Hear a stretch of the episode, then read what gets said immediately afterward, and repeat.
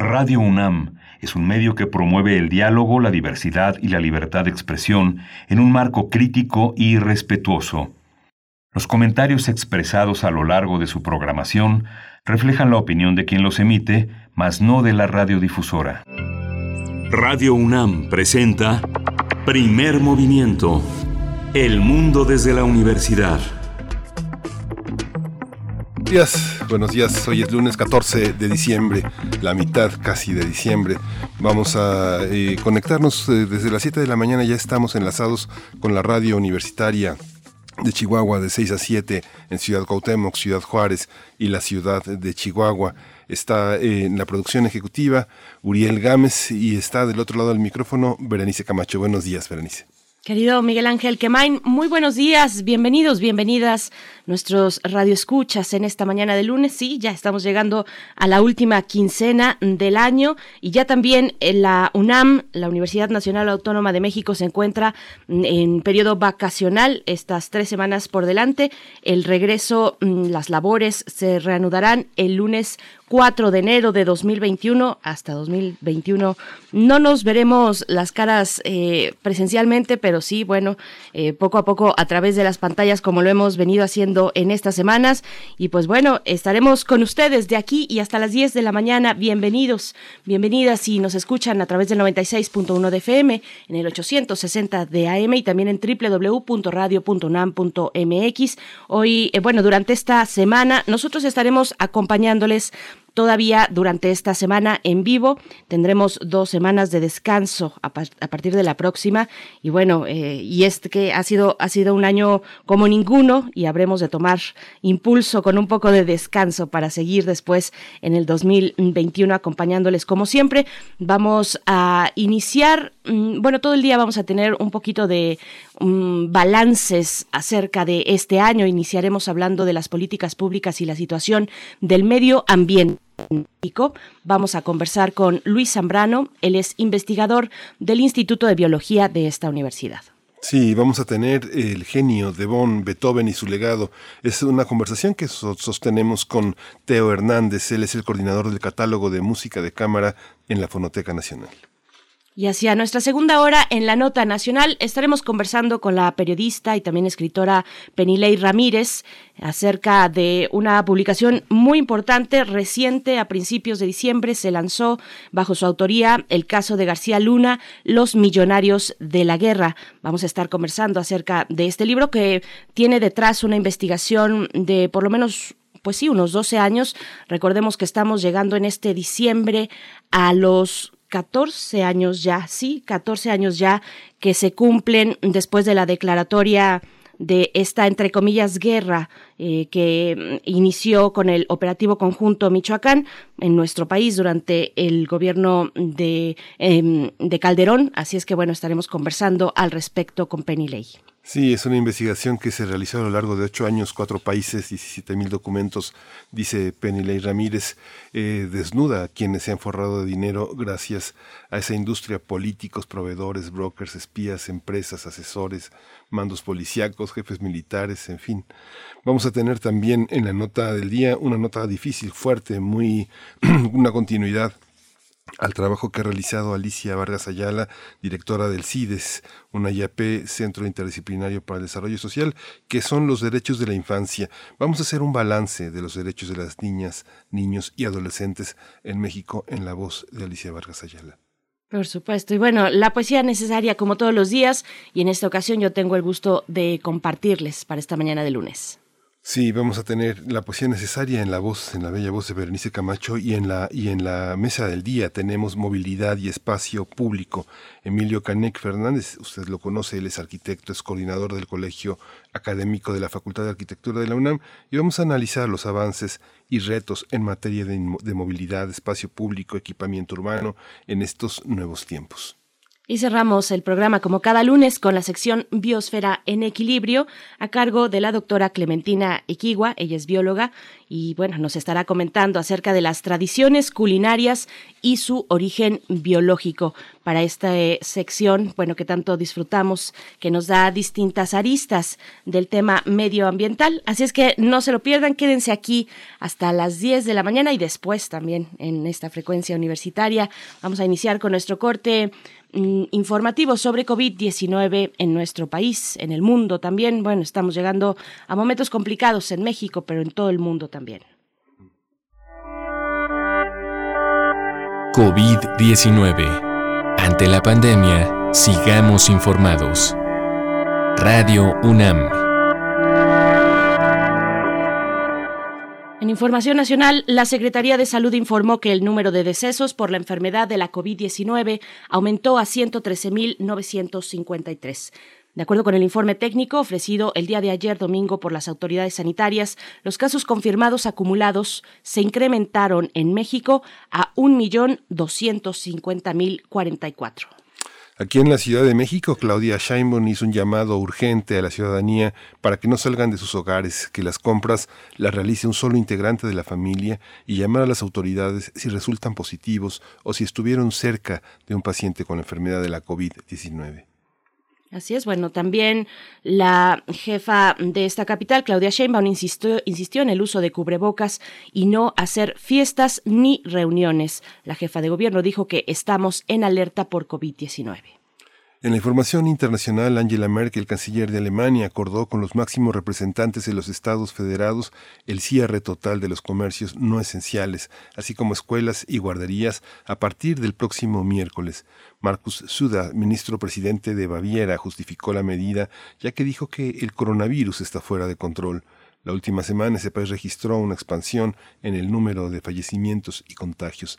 Tan solo en las últimas 24 horas se registraron 20.200 nuevos casos de SARS-CoV-2 y 321 muertes por COVID-19. Alemania acumula 1.336.101 casos confirmados y 21.921 muertos.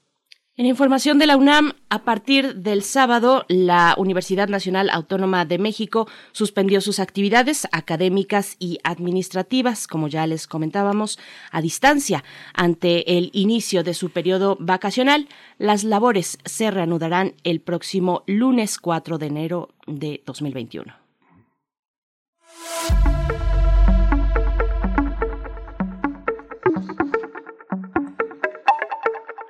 Y durante la temporada vacacional, el programa Cultura UNAM en Casa ofrece diversas actividades artísticas en línea. En las plataformas digitales y redes sociales de la Coordinación de Difusión Cultural van a estar disponibles una enorme variedad de actividades culturales, conciertos, espectáculos de danza y teatro, lecturas, podcasts y exhibiciones, entre muchas otras ofertas que quedarán vigentes durante este, estas vacaciones. Así es, esto para acompañarles en este periodo, en este periodo, en este asueto que abarca a la comunidad universitaria, que bueno, integrada por más de 400 mil estudiantes, docentes, investigadores y trabajadores administrativos. Así es que, bueno, pues a disfrutar estas vacaciones necesarias. Vamos a ir con un poco de música, Miguel Ángel. Sí, vamos a ir con, con, música que Socorro Montes, quien está a cargo de la nave y los controles técnicos, va a correr. Es de Audience, de Answer is Love. Tell me above the sky, how's the world through your Please tell me, Moo, don't be shy. Why some people still don't know the answer is low. Misery knocks the door from north to south. Work crumbles when there's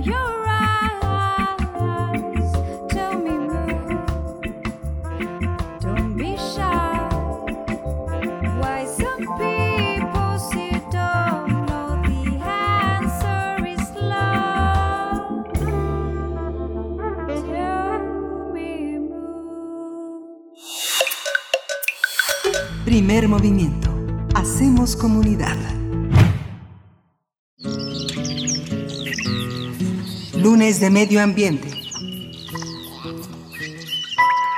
México tiene una amplia lista de retos ambientales que debe atender. Entre los más urgentes es frenar la deforestación que avanza en varias regiones del país y conservar hábitats y especies amenazadas. Además de impulsar el manejo forestal comunitario, requiere cumplir con los compromisos globales para hacer frente al cambio climático y las autoridades deben emprender acciones concretas para frenar el asesinato de los defensores y defensoras ambientales. Durante este gobierno han sido asesinados 39 eh, personas defensoras, 18 de ellos en 2020. Estos casos se han registrado. De 262 mil hectáreas de bosque natural en 2018. De acuerdo con el estudio de Global Forest Watch, además se señala que una de las principales causas de esta pérdida de selvas y bosques es el cambio de uso de suelo que se realiza sobre todo para la expansión de la ganadería y la agricultura. Así es, bueno, mientras que alrededor del 60% de los bosques y selvas del país son de propiedad comunal, por ello, para su conservación es necesario diseñar políticas ambientales que tomen en cuenta a las comunidades. En los años 70, por ejemplo, la selva La Lacandona, eh, ubicada en el estado de Chiapas, tenía casi 2 millones de hectáreas. Hoy solo quedan alrededor de 500 mil. De acuerdo con el informe Brecha de Emisiones 2019 del Programa de las Naciones Unidas para el Medio Ambiente, México no tiene un plan de acción para el cambio climático en el corto plazo. Incluso advierte que se está dando marcha atrás en la lucha contra el cambio climático al favorecer los combustibles fósiles con la construcción de nuevas refinerías y al asignar una partida presupuestaria para la modernización de las centrales de generación de electricidad utilizando carbón, diésel, gas y petróleo. Vamos a realizar un balance de las políticas públicas y la situación del medio ambiente en México. Hoy nos acompaña el doctor Luis Zambrano, él es investigador del Instituto de Biología de la UNAM. Sus áreas de investigación son ecología de comunidades acuáticas, biogeografía de la conservación, manejo de ecosistemas y restauración ecológica. Luis, bienvenido. Muchas gracias por estar otra vez aquí en Primer Movimiento. Hola, muchas gracias a ustedes por invitarnos, por invitarme más bien. Gracias, gracias. Bueno, es que eres tú, doctor Luis Zambrano, y una, y una legión también de, de, académicos en tu caso que también se vuelcan a la defensa del medio ambiente. Pues te pregunto, ¿por dónde empezar a pensar eh, lo que toca a este gobierno en términos medioambientales para hacer un balance de estos dos años? Híjole, y sí, y tienes razón, o sea, pensaba yo en, en plural justamente porque acabamos de sacar un comunicado vía el SUSMAI, el Seminario Universitario de Sociedad, Medio Ambiente e Instituciones, en donde estamos muy, muy preocupados por la reforma que se quiere hacer al artículo cuarto institucional, constitucional, perdón, en donde pues es muy regresiva, o sea, ya habíamos avanzado mucho en términos de derecho a humano al medio ambiente sano, habíamos este avanzado bastante en términos de la responsabilidad del Estado para este, la conservación del medio ambiente y ahora en esta ola de reformas constitucionales que están haciendo, que están afectando como la de el Banco de México, este, entre otras, está pasando esta muy desapercibida y estamos muy muy preocupadas las personas que trabajamos por el medio ambiente al ver que estamos perdiendo mucho de lo avanzado en términos de leyes. Si ya de por sí siempre decíamos tenemos buenas leyes pero no se cumplen, ahora ni buenas leyes vamos a tener y estamos bastante preocupados en ese sentido. Esta, esta visión que a, dos años de gobierno ha cuestionado la pertinencia de un modelo sostenido en los hidrocarburos. Lo hemos hablado con economistas, con expertos en esa, en esa área del desarrollo nacional, pero la conjunción entre economía y medio ambiente nos, nos hace pensar que no necesariamente tenemos que abandonar el modelo de hidrocarburos totalmente, pero sí ir gradualmente suspendiendo todo lo que se deriva de ese consumo. Luis, ¿tú qué piensas en ese sentido? Sí, de hecho, yo digo, hemos tenido una serie de, discusiones y reuniones con personas, tanto que se dedican al medio ambiente como al cambio climático, como a la parte económica, y este, pues, yo creo que en algún momento tenemos que dejar este como gran nacionalismo basado en el petróleo. O sea, este, el petróleo funcionó muy bien y funcionó este muy bien para el progreso del país durante bastantes años, pero ahora ya en todo el mundo estamos viendo y nosotros también que el petróleo no es la solución de, en, términos energéticos y una de las razones por las cuales no lo es es justamente el cambio climático. O sea, seguimos por aquí y nos estamos dando una, un, un balazo en el pie, ¿no? Y en algún momento, en algún momento hace como tres años, hace dos años, este que estaba empezando ya este movimiento muy fuerte a nivel mundial de este cambio que estamos viendo, por ejemplo, muchos países como en, en Inglaterra o en, Holanda ya van a prohibir por completo los autos este, a base de, combustible fósil. Poco antes estábamos pensando, bueno, México, que tiene toda esta cantidad de otros recursos, podría ser como el, el, la punta de lanza en términos generales para el desarrollo de nuevas tecnologías para la generación de energía que sean más limpias. Y para allá íbamos un poco.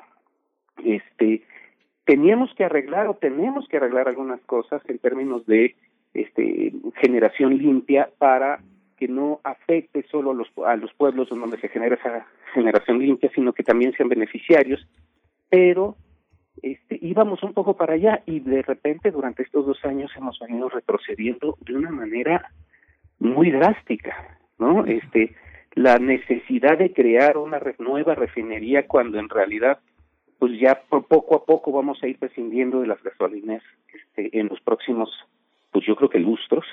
Este, nos habla un poco de esta visión política que tenemos ahora, que es seguir apostándole a que el petróleo es parte de nuestro nacionalismo, parte de nuestro orgullo nacional, cuando ya se está acabando y nos está afectando a nivel mundial.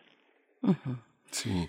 Luis Zambrano, también eh, permíteme como abrir un poquito más este panorama y poner la cuestión pues mundial al centro porque apenas eh, Antonio Guterres, el secretario general de las Naciones Unidas, pues hizo un llamado eh, importante y dijo que no no vamos en la dirección correcta, no se están cumpliendo los compromisos del Acuerdo de París que cumple cinco años, tuvo este quinto aniversario apenas en diciembre y, y bueno los niveles de dióxido de carbono están en niveles récord entre otras muchas cosas que fue mm, comentando Antonio Guterres. Cuéntanos, por favor, qué te llama a ti la atención en términos planetarios sobre el medio ambiente. Pues sí, ese es uno de los grandes problemas. Digo, si ya para, si ya lo están diciendo a nivel internacional que México no está cumpliendo, es, es porque, y ya lo están diciendo de manera directa, es porque verdaderamente tenemos un serio problema en ese sentido, que, que va en, en, en esta visión de, por lo menos en Estados Unidos, con Donald Trump él se atrevía a decir, bueno, yo me salgo de los acuerdos de acuerdos de París y ya, ¿no? Entonces, por lo menos uno sabía hacia dónde estaba caminando el señor, que estaba caminando en sentido contrario. Acá no nos atrevemos a decirlo, pero lo estamos haciendo. En los hechos lo estamos haciendo.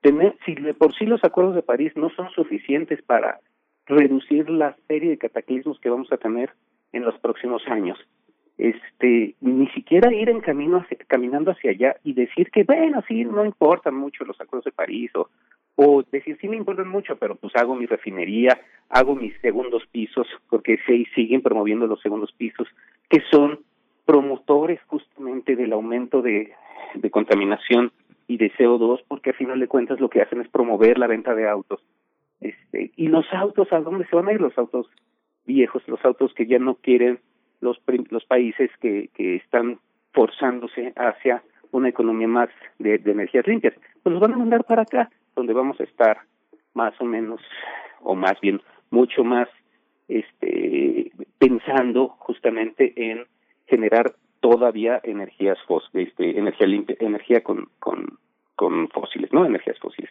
Entonces, Sí es muy preocupante la visión que se tiene, tenemos una visión muy antigua, en, este nuevo gobierno tenemos una visión muy antigua sobre el tema del cambio climático. Creo que es que tienen esta visión de que no existe, ¿no? De que no es importante, de que no nos va a afectar. Y pues eso sí es muy, muy grave porque la, lo estamos sufriendo, ¿no? Ya a la fecha, México, en la Ciudad de México veo 70% lo que normalmente llovería, por ejemplo, y ese es un problema en términos de cambio climático. El año pasado también llovió un 80%, ahora llovió un 70%. Entonces, estos cambios radicales pueden afectar, por ejemplo, la cantidad de agua que bebemos en esta ciudad. Sí, este tema también, eh, Luis, el de la termoeléctrica de Huesca en Morelos, el presidente prometió que entraría en operación en, septiembre, lo dijo, que entraría en operación a finales de año.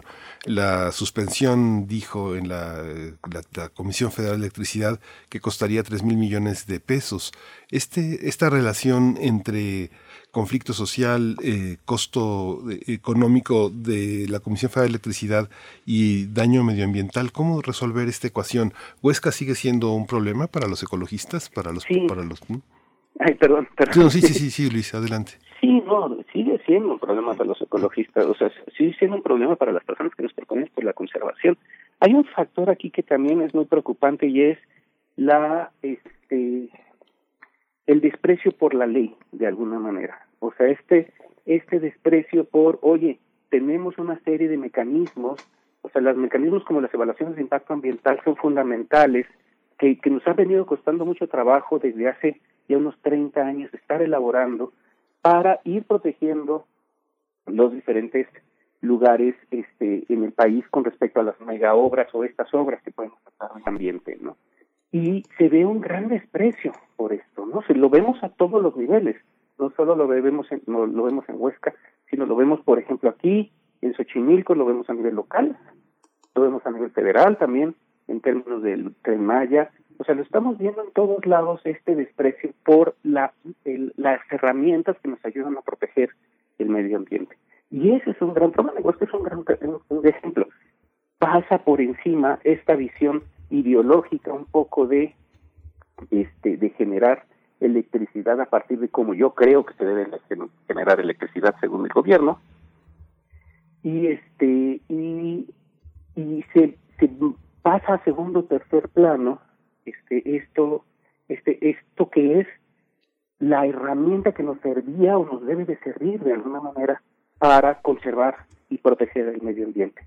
Eso lo estamos viendo ahora con Huesca y con todas las demás, ¿no? Y eso es muy, muy, muy preocupante, porque entonces entramos en la parte legal, en la parte de los amparos, en la parte de los retrasos para el proyecto, por un lado, y la destrucción ambiental por el otro.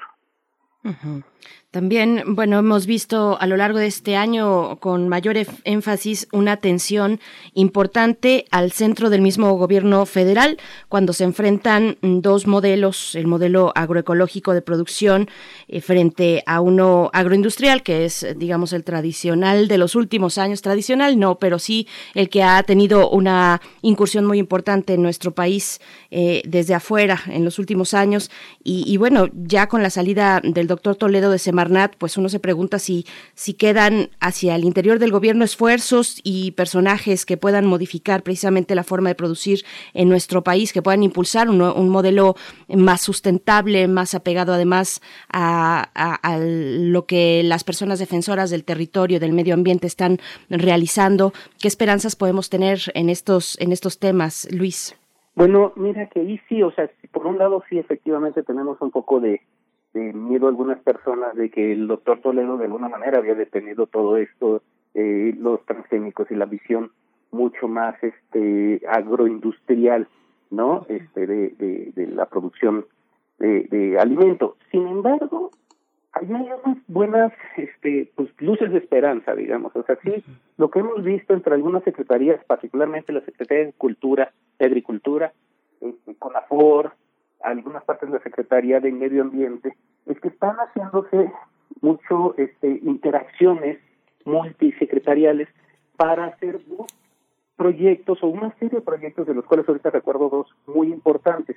uno tiene que ver con este, la deforestación cero. Están peleando muchísimo por evitar que se aumente la deforestación en, en, México. ¿no? Y eso es a nivel ya más abajo, o sea, no es una visión de, de, de aparte necesariamente solo de la parte de arriba, sino que es una nivel este, de personas que profesionales que entienden, porque en esta secretaría hay, muchas personas que, que sí entienden, que están a favor de, de, la conservación y este y entonces están moviendo la, una serie de programas, por ejemplo, para reducir la deforestación y tienen metas bastante claras en ese sentido. Y el otro es empezar a pensar un poco en que el suelo también es una pieza fundamental. Durante muchos años hemos tenido esta visión este de como sociedad de que la agricultura la única forma de hacer agricultura es a partir de fertilizantes y pesticidas y entonces entre más fertilizantes mejor y entre más pesticidas mejor y los subsidios van hacia los fertilizantes y pesticidas. Y, este, y eso ha hecho una degradación del suelo del 70%. Y recordemos que el suelo es un ecosistema. El suelo está vivo, el suelo per se es fundamental. No es nada más el sustrato donde la raíz se detiene y hay que echarle nutrientes. No, el suelo tiene hongos, tiene este, eh, lombrices, tiene diferentes tipos de bacterias, es todo un ecosistema que cuando uno lo trata bien, el ecosistema de arriba florece. Y, este, y eso es lo que estamos, por ejemplo, tratando ahora en Xochimilco, de alguna manera con los proyectos que tenemos, pero no solo eso, en algunas partes, en algunas secciones de la Secretaría de Agricultura también están tratando de generar esta serie de programas para regenerar todos los suelos del país que están muy, muy degradados a partir de esta necesidad de ponerle fertilizantes y pesticidas a todo y este y promover la agroindustria. Y entonces muchos de los subsidios ahora se están yendo hacia allá, a la a la eh, a la deforestación cero y a la promoción de los este de, los suelos como entes vivos y ecosistemas importantes para el país. En eso estoy un poquito más esperanzado en ese pedazo pero este eso es a nivel de política es un poquito más más abajo que no se ven, que no está, no salen en las mañaneras, digamos, que no que no dependen del humor de las personas que tienen una visión setentera sobre el manejo de los ecosistemas, un poquito, ¿no? Luis, y el, el, el, papel que tienen los estados, eh, los estados, el municipio, las autoridades municipales, las organizaciones comunales, eh, que están en, de alguna manera también fuera de los presupuestos que han sido autosustentables y que en gran medida, porque están en terrenos federales, han sido cuestionados esos ingresos. Digamos que ahora que te pones ah, este, así de crítico con la administración actual, digamos que uno de las, uno de los de las fallas que considero que han tenido es sospechar de todo mundo, ¿no? Sospechar que todo el mundo se, se empaca el dinero que recibe. ¿Cómo está esa parte? ¿Qué tanto apoyo reciben de los gobernadores? ¿Qué tan honestos son los sistemas comunales en la administración de los recursos? ¿Enriquecen? ¿Hay corrupción? ¿Cómo se observa desde, desde la academia, desde el activismo político? Ok, bueno, lo primero, a lo mejor quizá vale mucho la pena matizar todo esto. O sea, sí, efectivamente este gobierno tiene problemas, pero también los han tenido los anteriores, digo. O sea, claro, sí, este, Y, es, y es una de las cosas que hemos venido trabajando desde hace 20, 25 años que estamos en este tipo de cosas, ¿no? O sea, no solo es este gobierno que ha tenido esta serie de pensamientos, sino que, pues, por ejemplo, lo que acabo de decir, ¿no? Esta visión de hacer clientelismo político a partir de promover la entrada de fertilizantes y pesticidas, en realidad no con la revolución verde, digamos, en realidad no solo depende de esta visión de que un poco antigua de que la agricultura funciona solo a partir de esto, sino que también funciona a partir de facilidad en términos de clientelismo, ¿no? Yo te doy mucho, este, muchos pesticidas y fertilizantes, lo vemos aquí en la Ciudad de México, ¿eh? no, tenemos que ir muy lejos, y este, y tú votas por mí, ¿no? Entonces, eso ha pasado durante todos estos años, ¿no? Este, no solo pasa en, en, estos momentos, sino que ha pasado durante todos estos años. Ahora, efectivamente hay una serie de programas, o ha venido, sino, y eso también pasa a nivel local, independientemente del partido político, independientemente de la ideología, este, muchos de los gobernantes tanto a nivel este, de, de este estado como a nivel de municipio, se aprovechan de esta serie de programas para generar este pues corrupción de alguna manera para tener corrupción este lo que no se lo que no se puede hacer es pensar que todo mundo es así Y lo que no se puede hacer es cortar de tajo toda esta serie de programas porque no se pueden arreglar. O lo que no se puede hacer es pensar que no se pueden arreglar. Lo que se tiene que hacer es hacerlo bastante más, de manera más quirúrgica. No es arreglarlo a machetazos, sino arreglarlo a partir de bisturí. Y que haya rendición de cuentas por las personas que cometieron errores o que este, eh, cometieron actos de corrupción. ¿no? Eso se debe de hacer. No todos son así, no todas las comunidades son así, no todos los gobernantes son así. Y por lo tanto hay que ir poco a poco, porque el programa per se no es malo. Lo que es malo es la tergiversación de ese programa. Por supuesto. Y bueno, también otro tema fundamental es el de la situación del agua. Eh, doctor Luis Zambrano, ¿qué esfuerzos a nivel de políticas públicas se han realizado? ¿Qué podríamos destacar eh, para proteger pues este derecho que es de todos y de todas y que, y que se ha puesto de manifiesto en medio de esta pandemia donde algunas regiones, algunos pueblos pues que carecen de agua o que tienen algún conflicto, pues la han pasado complicado, pues esta eh, instrucción de lavarse las manos, por decir, por empezar a, abrir boca en el tema del agua, ¿no? Y todo lo que puede implicar mm, su ausencia en una comunidad. Sí, bueno, el agua es otro de esos grandes problemas que tenemos este en el país, que tendremos mucho más, porque el agua es una de las variables, por decirlo de alguna manera, que son más sensibles en términos de cambio climático.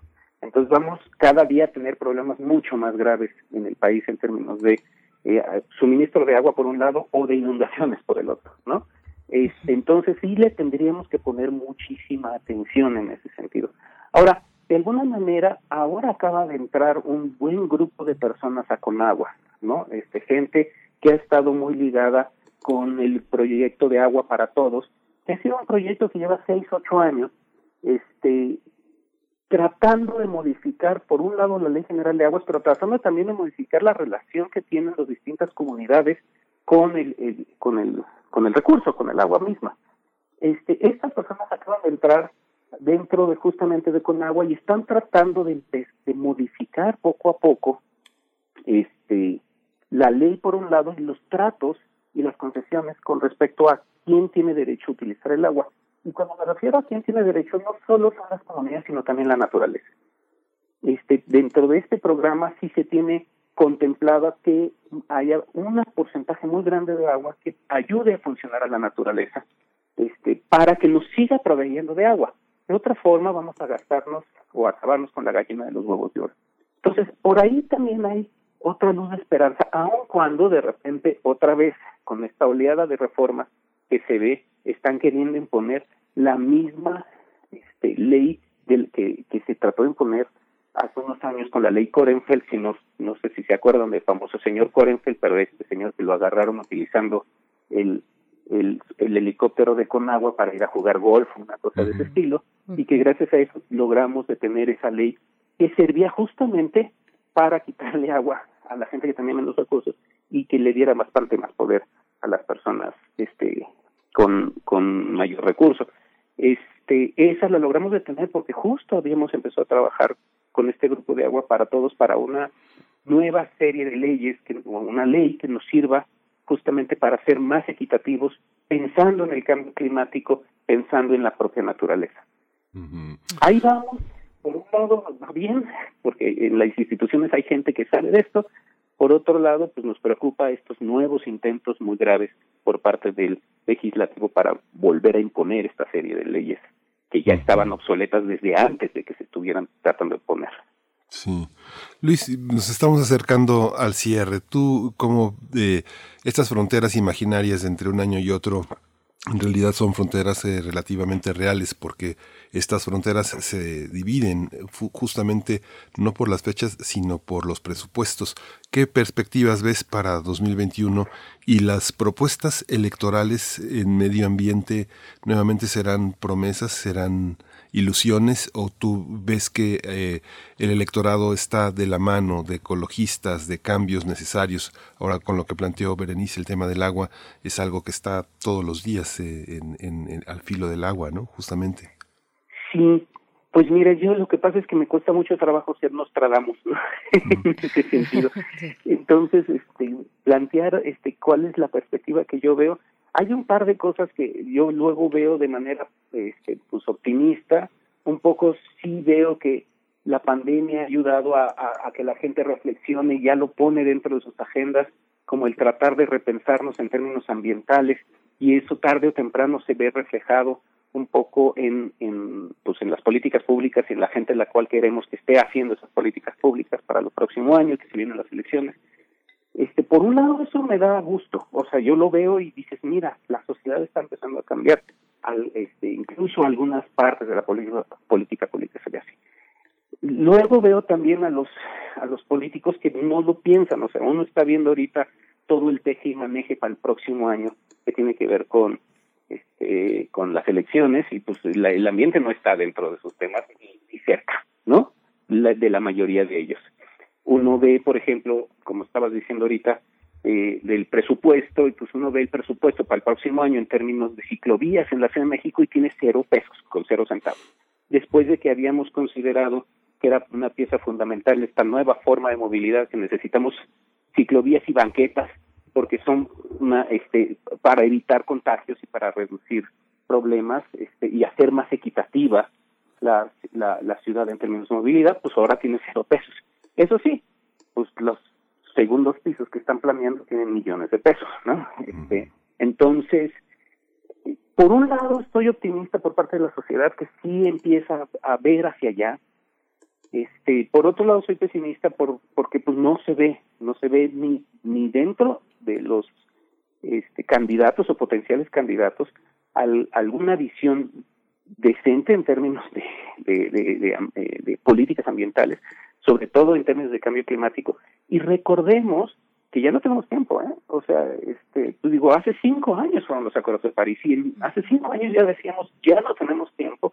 Pasaron cinco años y no vamos ni siquiera rumbo a la dirección que queríamos en, los acuerdos de París, ¿no? Entonces, este, esa parte me preocupa bastante. No la veo en ninguno de los partidos, ¿eh? O sea, están peleándose en términos más ideológicos, ni siquiera ideológicos, bueno, fuera, en términos más, pues, de, de corto plazo, ¿no? De quién me conviene, quién no me conviene, aunque sea un tipo que, o una persona que no, que no tenga la más mínima calidad moral. Eso es lo que estamos viendo para las candidatas del próximo año de todos los partidos. Por supuesto. Bien, pues doctor Luis Zambrano, como siempre, nos mantenemos atentos en este espacio mm, donde el medio ambiente pues es una prioridad y seguimos el trabajo que vienes impulsando, que realizas junto con una comunidad importante mm, de científicos, de personas también, de habitantes de ciertos lugares. Eh, así es que seguimos tu trabajo. Hay algunos comentarios en redes. Mm, mencionan por acá que el problema del medio ambiente trae aparejada una serie de asesinatos ambientalistas. Es un tema que se nos queda un poquito de lado porque el tiempo nos ha alcanzado, pero como siempre, eh, muchas gracias, doctor Luis Zambrano. Te deseamos un feliz cierre de año en estas condiciones complejas, pero que venga lo mejor para el siguiente. Muchas gracias. Les agradecemos mucho y acabo de tuitear el, el, el de SUSMAI, el, el, comunicado de SUSMAI, por favor ahí véanlo porque sí es muy preocupante también y este, para que lo difundan por todos lados. Sí, Luis, muchas gracias. Te seguimos, arroba Zambrano Ajolote, Zambrano con Z, Ajolote con X, y ahí podemos encontrar este comunicado que nos estás compartiendo. Muchas gracias. Hasta pronto, Luis Zambrano. Hasta pronto, gracias. Hasta pronto. Vamos a irnos con música, vamos a escuchar eh, qué es, qué es vida What's Life de uh, George Harrison.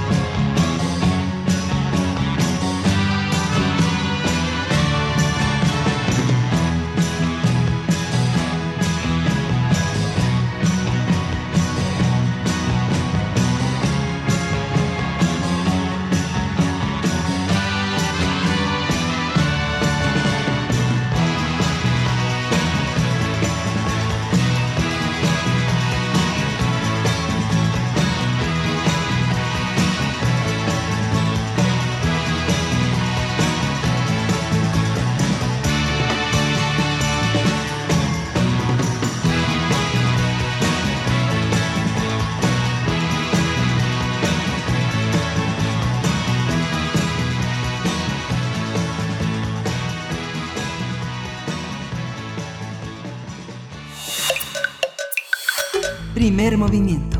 Hacemos comunidad. El genio de Bonn.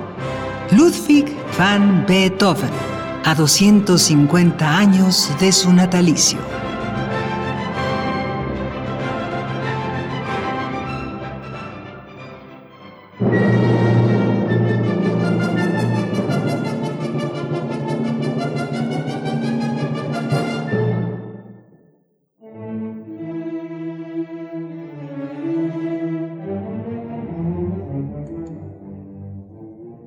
Pues esta es la bienvenida que le damos a Teo Hernández, que ya se encuentra en la línea de primer movimiento. Él es coordinador del catálogo de música de concierto de la Fonoteca Nacional y nos ha acompañado a lo largo de estos meses en los 250 años del natalicio de Beethoven para eh, tener una serie de acercamientos, enfoques importantes de la vida de este gran autor. Teo Hernández, te saludamos esta mañana. ¿Cómo estás? Muy bien, Berenice, Miguel Ángel, un gusto estar con ustedes y un saludo a todo el equipo de Primer Movimiento. Y estamos llegando ya al final de este de este año Beethoven, una colaboración intensa que hemos tenido la Fonoteca Nacional con Radio Universidad y pues pues vamos a, tratar de cerrar y cerrar lo mejor posible con esta con esta obra verdaderamente extraordinaria que es la novena sinfonía. Es una es un caso sumamente curioso porque de alguna forma estamos pensando eh, la novena sinfonía como una especie de símbolo de eh, el legado que nos que nos deja Beethoven. Y la novena sinfonía ha sido en buena medida una especie vamos a llamarlo así eh, no tanto nosotros, sino Esteban Buch en un, en un libro extraordinario que hace sobre la novena sinfonía, la llama fetiche de Occidente. ¿En qué sentido es un fetiche? Bueno, la novena sinfonía ha sido utilizada y multicitada en, con diferentes eh, acercamientos y simbolizando diferentes cosas. Eh, por ejemplo, por poner un ejemplo, este Hitler la ponía en sus cumpleaños. Al mismo tiempo, cuando cae el muro de Berlín, Bernstein va y la toca ahí, retocando un poquito el texto, ¿no? Es el himno europeo, hay una cantidad enorme de arreglos este, que se escuchan, incluso aquí en las secundarias de México durante un muy buen tiempo cuando se estudiaba flauta dulce era una parte de las melodías que tenían que escucharse. Entonces esta, esta pluralidad hace multisémica totalmente a la novena sinfonía. Eh, ¿Y por qué es esto? O sea, ¿por qué una obra permite este enorme tipo de lecturas? Bueno, tenemos que ver entonces qué, qué representa Beethoven en el contexto de la música clásica, que es un poco lo que hemos venido eh, pensando y repensando a través de todo de todo este año que hemos que hemos recorrido.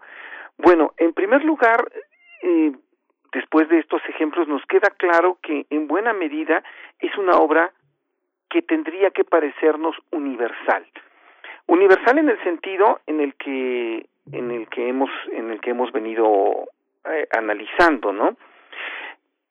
¿Y, ¿Y qué representa este sentido de universalidad? Bueno, este sentido de universalidad tiene una idea subyacente, que es la idea eh, de que esta música, en particular la música europea, es la música que permea a todo a todo Occidente, a todo Occidente y bueno, en, en términos generales a todo a todo el mundo.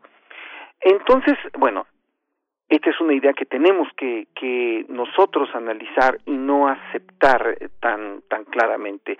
Este concepto de que la música es, es, un, es un lenguaje universal tiene sus tiene sus asegúnes como ya lo hemos lo, hemos visto a lo largo del año pero independientemente de lo que nosotros pensamos es un hecho clarísimo de que esta sinfonía sí en buena medida representa una especie de resumen de la obra de un compositor que supo transformar sus derrotas en victorias.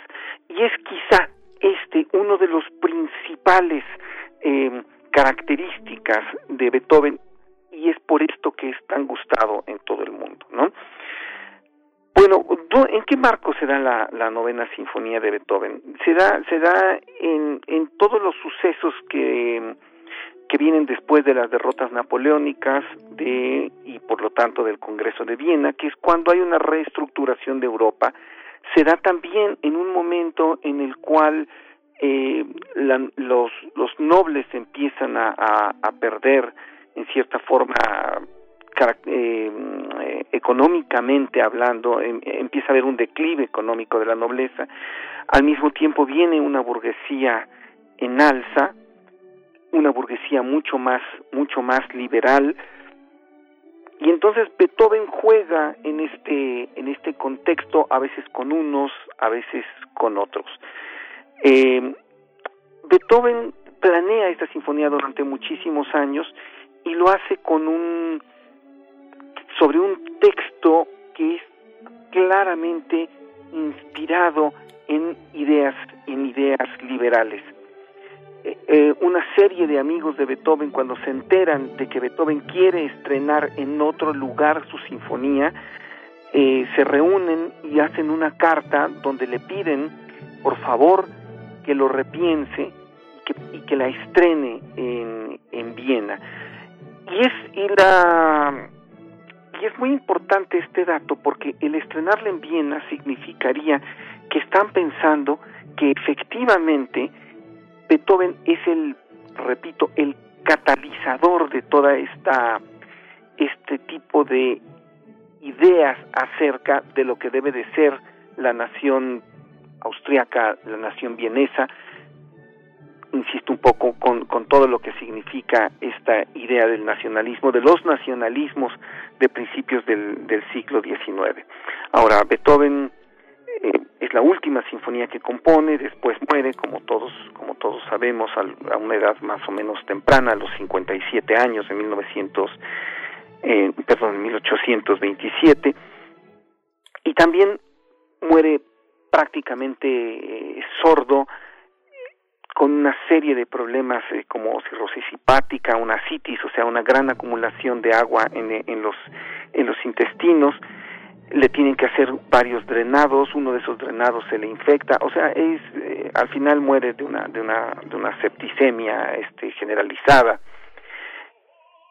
Y precisamente por esto, por toda esta serie de sufrimientos que tiene Beethoven, la posteridad lo toma como un símbolo de la lucha en contra de la adversidad. Entonces quisiera cerrar el, el em, bueno, pues esta cápsula con la escucha justamente del último movimiento de la novena sinfonía que nos muestra una lucha en contra de esta de esta adversidad tremenda que, que tuvo que eh, padecer Beethoven, una adversidad física marcada por la sordera, por sus constantes enfermedades, por cuestiones económicas y que de alguna forma en buena medida por la situación, las situaciones políticas, por la situación social que vivió, sí nos ponen definitivamente a Beethoven como un símbolo absoluto del lo que va a ser después la música. O sea, podríamos decir, es el primer gran músico universal en el sentido en el sentido moderno de, del término, o sea, de lo que va a ser el primer gran músico clásico que entra en vida directamente a este panteón de grandes compositores. Querido Teo Hernández, bueno, seguramente Miguel Ángel querrá también eh, aportar algo hacia el cierre antes de escuchar, de dejarlos precisamente con el extracto que vamos a escuchar de la novena sinfonía, pero el apego popular que mencionas, una eh, en, esta, en, esta pieza sinfónica que trasciende a Europa y que a la que dotamos de tantos usos y significados, me parece que es algo fundamental en esta entrega que nos estás comentando en esta mañana. Miguel Ángel también no, sí, sí, sí. por ahí. Sí, eh, ha sido, ha sido muy impresionante. Fíjate que creo que las bibliotecas, eh, a partir de las lecturas que has hecho he, visitado virtualmente algunas de las bibliotecas interesantes de las librerías y pues sí tenemos un legado fundamental en términos de, Beethoven.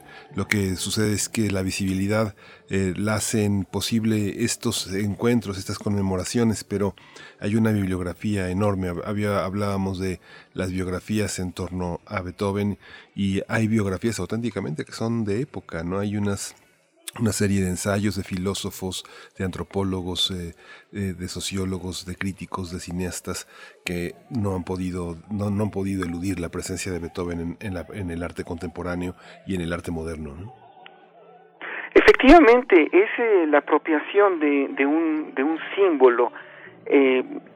no sé, hace, hace poco, iba a decir hace poco tiempo, lo que pasa es que la pandemia cambia los tiempos definitivamente es eh, lo que se mostró, por ejemplo, en la lo que significa para México la figura de la figura de Zapata. Eh, diferentes eh, personalidades, personas se van apropiando la figura de Zapata y van resignificando, dotando de diferentes significados a Zapata durante la historia. Lo mismo pasa con la Virgen de Guadalupe.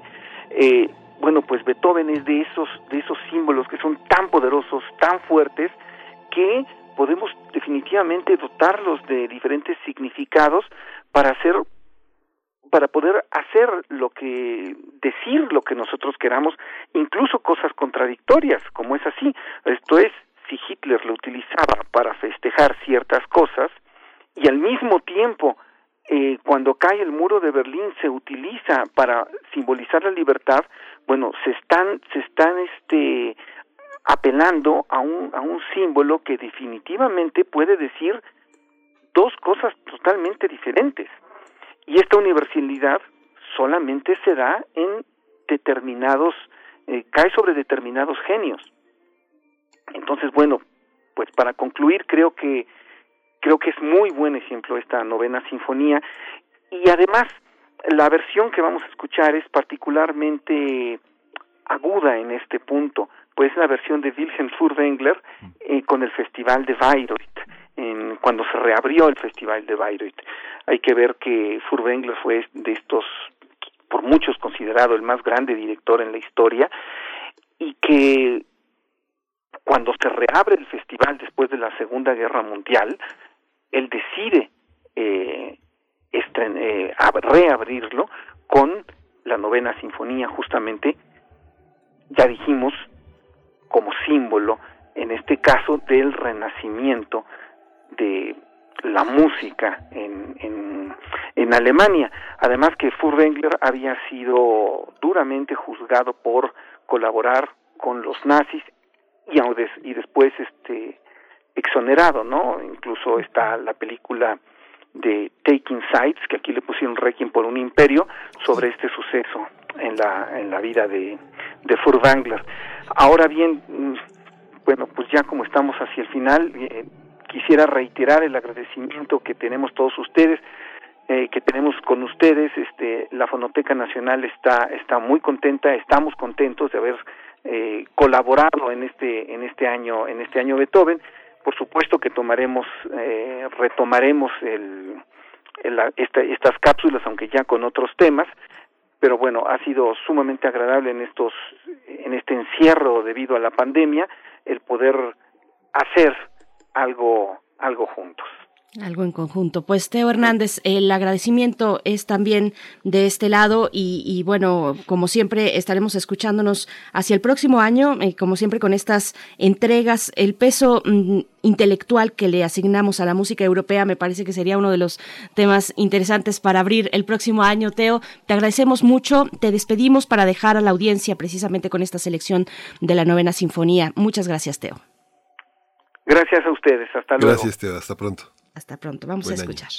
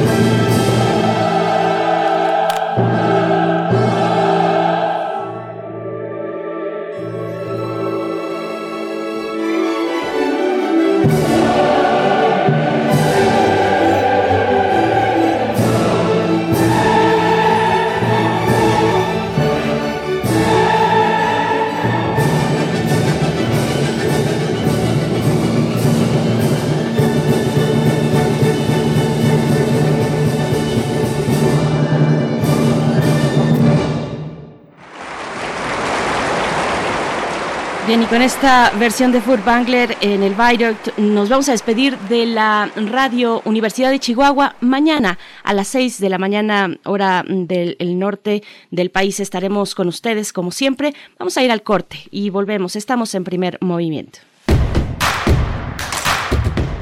Síguenos en redes sociales. Encuéntranos en Facebook como Primer Movimiento y en Twitter como arroba PMovimiento. Hagamos comunidad.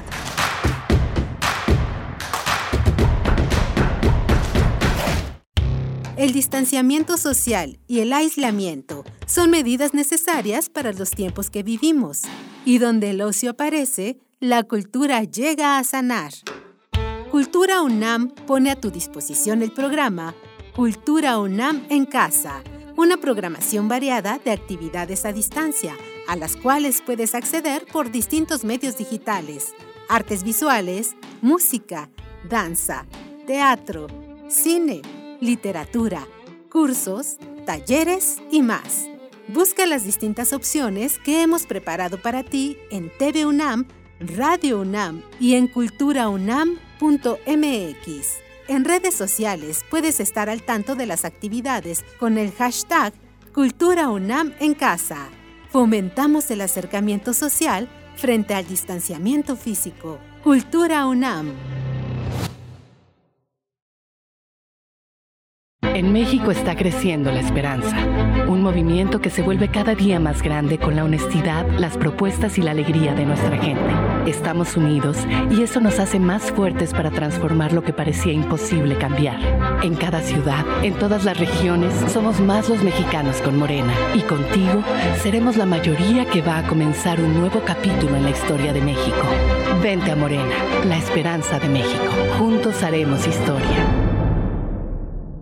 Protégete contra la influenza en temporada invernal. Niñas y niños de 6 meses a 4 años, personas de 60 años en adelante, embarazadas y quienes tengan obesidad, enfermedades respiratorias, cáncer, diabetes y VIH deben ser vacunadas. La vacuna es segura y gratuita. Lleva la cartilla nacional de salud a tu unidad más cercana para que te apliquen. Por tu bienestar y el de tu familia, vacúnense. Secretaría de Salud. Gobierno de México. Este programa es público ajeno a cualquier partido político. Queda prohibido su uso para fines distintos a los establecidos en el programa. Encuentra la música de primer movimiento día a día en el Spotify de Radio UNAM y agréganos a tus favoritos.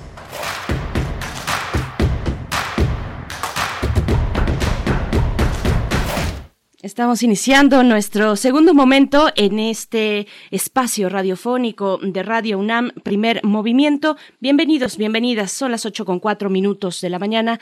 En este lunes 14 de diciembre de 2020 llegamos a la segunda, mm, a la segunda y a la última quincena de este año, que bueno, cómo nos ha tratado, pero ya estamos en, en vacaciones, en periodo vacacional, por lo que respecta a la UNAM, a la universidad. Le damos la bienvenida también a la radio Nicolaita, que nos enlazamos como cada día a partir de las 8 de la mañana, de 8 a 9, a través del 104.3. Un abrazo. Llegamos hasta allá, hasta Morelia. Qué, qué gusto poder hacer este enlace cotidiano con ustedes. Y bueno, está en cabina allá en Adolfo Prieto, en la Colonia del Valle. Está Uriel Gámez en la producción ejecutiva, Socorro Montes en los controles técnicos. Y saludo a mi compañero en los micrófonos, Miguel Ángel Quemain. Miguel Ángel, ¿cómo estás? Hola, Berenice Camacho, buenos días. Buenos días a todos nuestros radioescuchas, a los que se suman a esta emisión a partir de las 8 de la mañana y pues a los que vienen acompañando desde muy temprano, desde que aparecen las noticias, la música, toda la programación tan rica que tenemos afortunadamente aquí en Radio Nam. Hoy tenemos una hora de 8 a 9, una hora intensa, interesante. Vamos a hablar con Penilei Ramírez, ella es periodista. A lo largo de ocho años ha seguido el caso García Luna, Los Millonarios de la Guerra, ha publicado un nuevo libro que, del que ahora hablaremos y que es un recuento literario muy informado, muy argumentado de, de, esta, de estas formas de enriquecimiento personal. Es una palabra que hemos escuchado desde hace por lo menos 50 años en esta realidad, desde, desde la niñez, de la primera niñez, escuchábamos enriquecimiento ilícito. Bueno, pues hoy vamos a hablar de las nuevas formas, de las modalidades que han permitido estas formas de impunidad en, en México, Berenice. Así es, después de esta charla con Penilei Ramírez, eh, autora de Los Millonarios de la Guerra, vamos a tener en nuestra nota del día el balance de los derechos de las niñas, niños y adolescentes en México. Lo vamos a conversar con Alicia Vargas Ayala. Ella es directora del CIDES IAP, es colaboradora de este espacio los jueves. Eh, algunos jueves alternando con otros eh, invitados también, pero nos acompaña en este momento pues más extenso que le damos al balance eh, de los derechos de niñas, niños y adolescentes. Así es que esto para nuestro, nuestra hora que ya empieza. Y bueno, venimos de una charla con Teo Hernández de la Fonoteca Nacional, como lo hemos hecho durante este año en distintos momentos, tocando la vida y obra de un compositor de la talla como lo es Beethoven a 250 años de su aniversario y Cultura UNAM nos invita ya al, a la última sesión del curso Las nueve sinfonías de Beethoven de grandes maestros. Esta última sesión se llevará a cabo el miércoles próximo, este miércoles 16 de diciembre a las 5.30 de la tarde por Cultura en Directo UNAM. Así es que bueno, no, no se lo pierdan. Este curso que mm, inició a mediados de noviembre y ya llega a su última sesión, pero que podemos eh, pues observar, que podremos disfrutar a través del canal de YouTube de Cultura en Directo UNAM. Y bueno, ya está Penny Ley en la línea. Al parecer, vamos a nuestra nota nacional. Vámonos.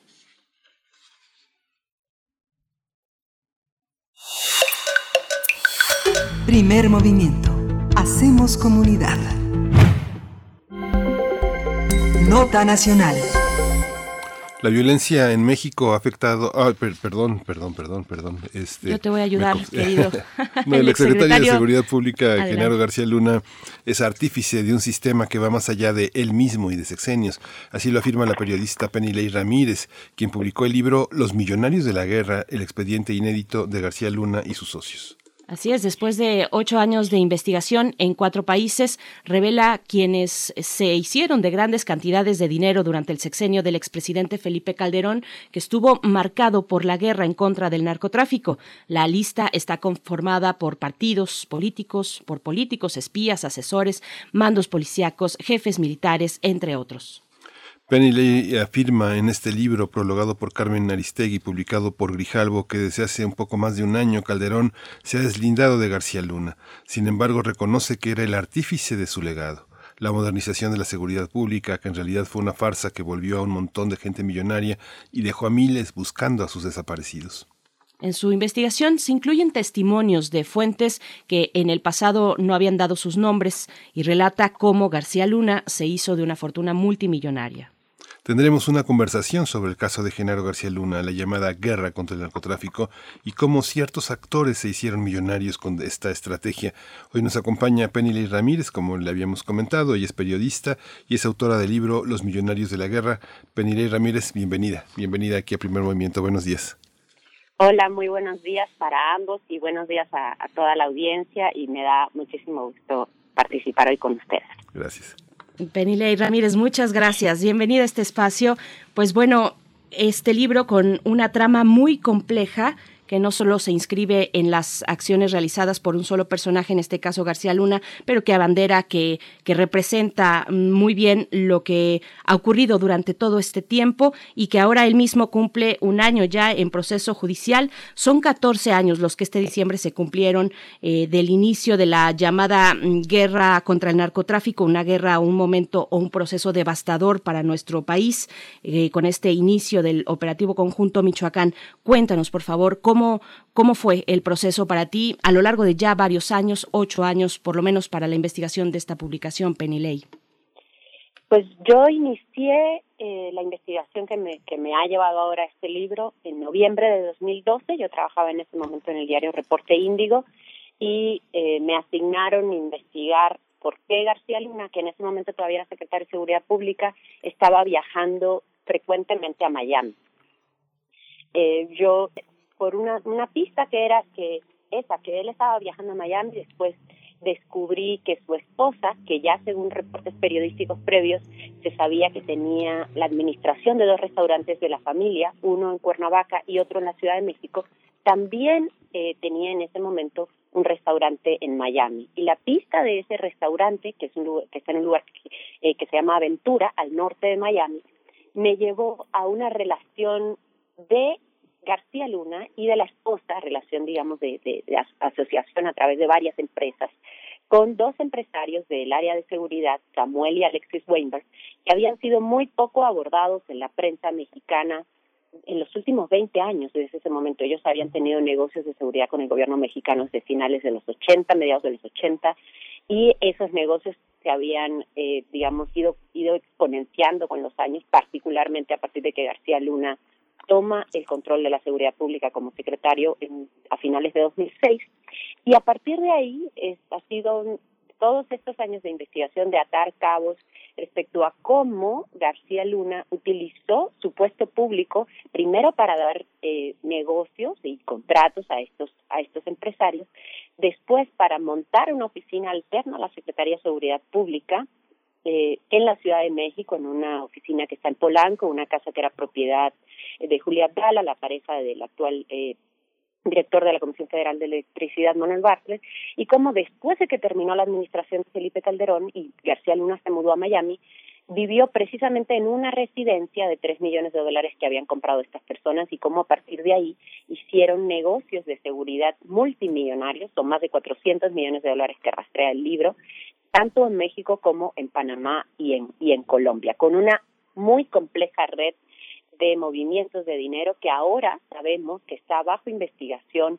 por el gobierno mexicano, tanto por parte de la de Hacienda, de la Unidad de Inteligencia Financiera, como también ya por la Fiscalía Federal. En paralelo, en Estados Unidos, eh, en, en, en, medio de este caso, que es un caso por narcotráfico, también han salido a relucir estas propiedades y lo que busca el libro es explicar a la gente y contar a la gente cómo toda esta historia, como, como decían al inicio, que es muy compleja, está relacionada, como hay una narrativa coherente de esta historia que nos permite además entender todo un sistema, es decir, quiénes están ganando con esta llamada guerra y por qué esta lógica de guerra que ha sido tan tremendamente criticada por académicos, por periodistas, por organizaciones de la sociedad civil, y tiene un grupo de beneficiarios, que es un grupo pequeño, pero que han ganado millones y millones de dólares en México al amparo de la desgracia de millones y millones de personas.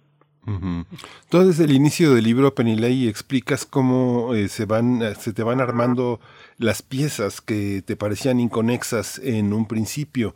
Ahora las piezas empiezan a conectar y da origen a este libro. García Luna es la visión más legible de una serie de nombres que están ligadas a toda esta expropiación del país que está en las antípodas, por ejemplo, del mundo marcial, porque eh, la ley que se, que se fija, las reglas que se fijan en este mundo tan negro, tan sucio, tan peligroso, son las leyes de la violencia, que son todo lo contrario al mundo militar, porque los han querido equiparar. Y el mundo militar tiene unas reglas que finalmente obedecen la constitución y obedecen al país y las jerarquías del soldado son distintas a las de las personas que se enriquecen con la violencia y con el crimen, ¿no? ¿Cómo, cómo, cómo está este trazado? ¿Cómo ver esta guerra de contra el narco, mal llamada guerra contra el narco, en función de todas las responsabilidades que en el terreno de la seguridad pública se plantean? ¿Cómo lo resuelves? ¿Cómo lo planteas? ¿Cómo lo traduces? Pues mira, parte de esto que, que planteas es justamente lo que ha sido eh, tanto el trabajo de los académicos como el trabajo de los periodistas en estos años. O sea, el hecho de que en México se hablara de una guerra, hay un trabajo muy interesante de Carlos Bravo Regidor en la revista Nexos cuando revisa cómo el, el expresidente Felipe Calderón habla en un primer momento de una guerra contra la delincuencia, y de una guerra contra los malos, después dice una guerra contra, contra el crimen organizado y cómo va cambiando un poco el término conforme van aumentando las críticas durante su gobierno. Y la lectura que siempre eh, se dio, que más frecuentemente se ha dado, es que por el contexto en el que Felipe Calderón llega a la presidencia, este contexto recordarán muy crispado políticamente, de, eh, de muchísima confrontación por los resultados electorales, eh, confrontación con las autoridades electorales, pero también confrontación en las calles. Teníamos en ese momento el planteo en reforma. Y la mayor eh, parte de las lecturas que yo hice para este libro lo que indican es que la explicación que se ha dado es que él declara una guerra contra el narco, porque él, él le llama así en varias ocasiones, aunque ahora diga que no.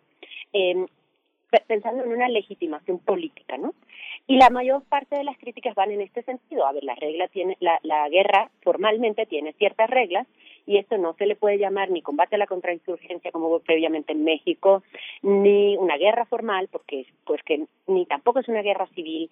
Eh, y lo que busca mi libro no es llegar a fondo en, esa, en ese análisis, que me parece que, que pertenece más a otro campo de estudio y no al mío, sino pensar en, en, a ver, pensemos en que hay una declaración de guerra, por lo menos formal, por lo menos en el discurso, que además tiene todo este revestimiento patriótico, eh, que sí han analizado varios académicos de manera muy brillante, y, y, luego, pero ¿qué, qué ventaja, qué, qué, qué tajada sacas del hecho de tener ese discurso? ¿Es solamente la tajada de legitimación política? Mi libro plantea que no, que esta es, digamos, la, la tajada más visible eh, y que era más, más interesante en ese momento. Pero a la luz de lo que ha pasado en estos años podemos ver que no es solamente una tajada política, sino también de dinero. Y entonces una cosa que hago en el libro es ir revisando algunos casos emblemáticos, como el caso, por ejemplo, de Villas de Salvarcar, y pensar que, que sucede un hecho trágico, que además sucede, o sea, no podemos, no podemos negar que, que pasó, a eso sí que un discurso, casi siempre con este cariz patriótico, y por supuesto la, la, el aire compungido, las lágrimas de los, o por lo menos la cara de, de tristeza de los funcionarios, va a dar un discurso, etcétera, y qué sigue al discurso. Lo que busca mi libro es buscar eso, que sigue a ese discurso y lo que sigue en varios de los casos. Es un contrato multimillonario, que además resulta que el ganador de ese contrato es un amigo del secretario, que además es un amigo del secretario que después lo lleva a vivir en su residencia de 3 millones de dólares en Miami, y afuera de la residencia hay parqueado un yate y le dice, bueno, pues si ya te estoy prestando la casa o rentando la casa, sin que me pagues, porque hablan de que hay un contrato de renta, pero nunca los pagan, pues usa el yate, no te voy a regatear el yate, ¿no? Entonces, lo que busca el libro, me parece que en ese sentido es un trabajo que, que logra ese, ese objetivo que siempre uno busca, digamos, los periodistas siempre buscamos, es detectar dónde se perdió, entre comillas, el dinero y detectar dónde terminó el dinero. Y eso lo hilamos con este discurso que tú hablabas, ¿no? Toda esta narrativa de si era una guerra, si no era una guerra, si era una guerra formal, cuáles son todos los abusos de derechos humanos que se han permitido en torno a esta guerra, que además ha sido muy trabajado por la prensa y muy bien trabajado. Todas las personas cuyas vidas han sido quebradas en ese camino, tanto periodistas como funcionarios, como ciudadanos, que todavía el día de hoy siguen viviendo los estragos de esta estrategia militarizada de seguridad que sigue hasta el día de hoy. Mi libro eh, eh, entiende, o sea, procura mostrar que hay un trabajo extenso, tanto académico como periodístico sobre este tema y busca eh, responder a estas otras preguntas. Sí, pero mientras todo esto estaba pasando, mientras todas estas vidas estaban quebrando, mientras todas estas madres siguen recorriendo los campos de este país buscando a los suyos en fosas, ¿quién estaba bañándose en una piscina en una residencia millonaria en Miami? Y ese es el ángulo del libro. Lo que busca el libro es contar esa historia que ha sido mucho menos trabajada de quién estaba ganando. Y eso creo que por lo menos por las personas que lo, han comprado en estos días, lo han leído, es lo que les ha parecido eh, sorprendente e indignante. El hecho de que también hay una parte del libro en que hablamos como se busca perpetuarse eh, García Luna de un sexenio al otro, de un sexenio al otro, a través de ciertos ofrecimientos de dinero en, en, épocas sobre todo preelectoral, eh, de uno a otro sexenio. Y justamente lo que busca el libro también es eh, un, un tema que a mí me interesa particularmente, que es mostrar que este malo, digamos, este personaje que ha sido muy trabajado por la prensa como un malo de Malolandia, lo hablaba con una amiga el otro día, es un personaje eh, complejo, es un personaje eh, muy básico en muchos aspectos, no es un, no es un malo de telenovela, no es una, un personaje que no tiene ningún matiz, es un personaje que sabe aprovechar ciertas circunstancias para ascender políticamente y el libro cuenta cuáles son esas circunstancias y cómo lo hace. Y cómo una de esas circunstancias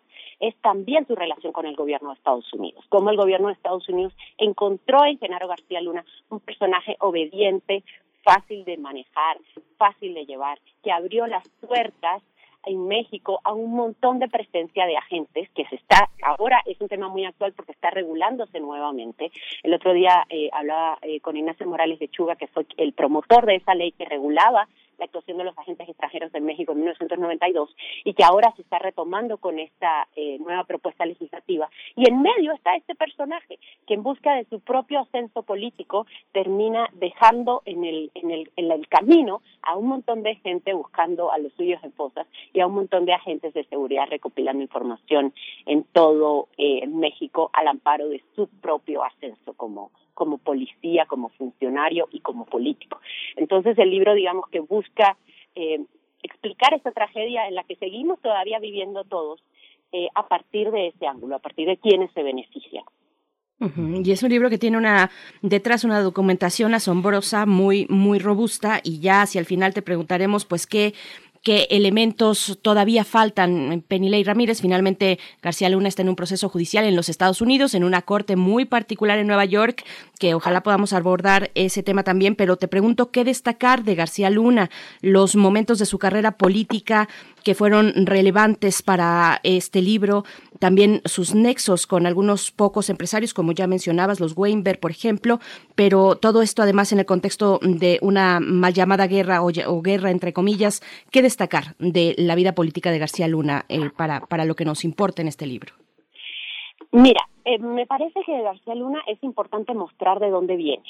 Hay un trabajo eh, muy destacado que yo cito en el libro de Camilo Vicente Ovalle, eh, del que han hablado ustedes también eh, en, en primer movimiento, que se llama Tiempo Suspendido, que explica sobre la sistematización de los, los abusos que se cometieron en México en el periodo de la Guerra Sucia. Y hay otro libro que también cito en el primer capítulo, muy, muy famoso de Sergio Aguayo, que se llama La Charola. Esos dos libros, más el libro de la Historia Nacional de la Infamia de Pablo Picato, son tres libros que yo estoy utilizando para mostrar de dónde vienen los personajes que terminan impulsando a García Luna. García Luna entra a trabajar en el CISEN en 1989 y entra en un momento, incluso hay unos anuncios que se publicaban en su momento de lo que iba a ser el CISEN, que decía que era una nueva generación de policías, un nuevo rostro de la seguridad en México, que buscaba la modernización, que buscaba ser más protocolarios, que buscaba eh, hacer las cosas de otra manera, ¿no? Marcando un deslinde con la DFS. Y lo que el libro revela, porque el libro además marca un, inicio en 1989 y termina, el, los últimos hechos que se relatan en el libro son de octubre, noviembre de 2020, o sea, es un libro tremendamente actual también al mismo tiempo, porque así lo planteamos y hay todo un capítulo, el último capítulo del libro es totalmente dedicado a la administración actual. Eh, y en ese transcurso, no, la biografía de García Luna lo que permite es plantear la biografía de un grupo de funcionarios que en ese momento iban a mostrar una cara distinta, iban a mostrar un antes y un después de lo que había sido México con la DFS, con la guerra sucia, con toda esta eh, forma de, combatir, ellos le llamaban a la contrainsurgencia en, en los años previos a la fundación del CISEN. Lo que termina sucediendo es que cambian algunos métodos, pero no demasiado los resultados. El libro contiene un expediente inédito de García Luna que muestra cómo hay algunos momentos en su carrera que, que pasan cosas muy particulares que le ayudan a ascender. Una de ellas, como ya mencioné, es su relación con las agencias de Estados Unidos, particularmente la DEA, y cómo están marcadas primero por un mayor, una mayor cantidad de agentes en campo y después por eh, la, la muy conocida y muy trabajada también iniciativa Mérida. Esos dos momentos permiten que haya una mucha mayor presencia en campo, y cuando digo en campo me refiero en los operativos, en los interrogatorios de agentes estadounidenses, particularmente de la DEA en México, al mismo tiempo que García Luna va obteniendo más equipos, más equipamiento, y, y, va, y va con eso al mismo tiempo eh, eh, armándose una idea de sí mismo, la idea que él tiene de sí mismo como del super policía. La periodista eh, Wendy Selene Pérez descubrió para una investigación que ella está haciendo también sobre García Luna, que García Luna se organizó cuando cumplió 50 años una fiesta de cumpleaños como James Bond.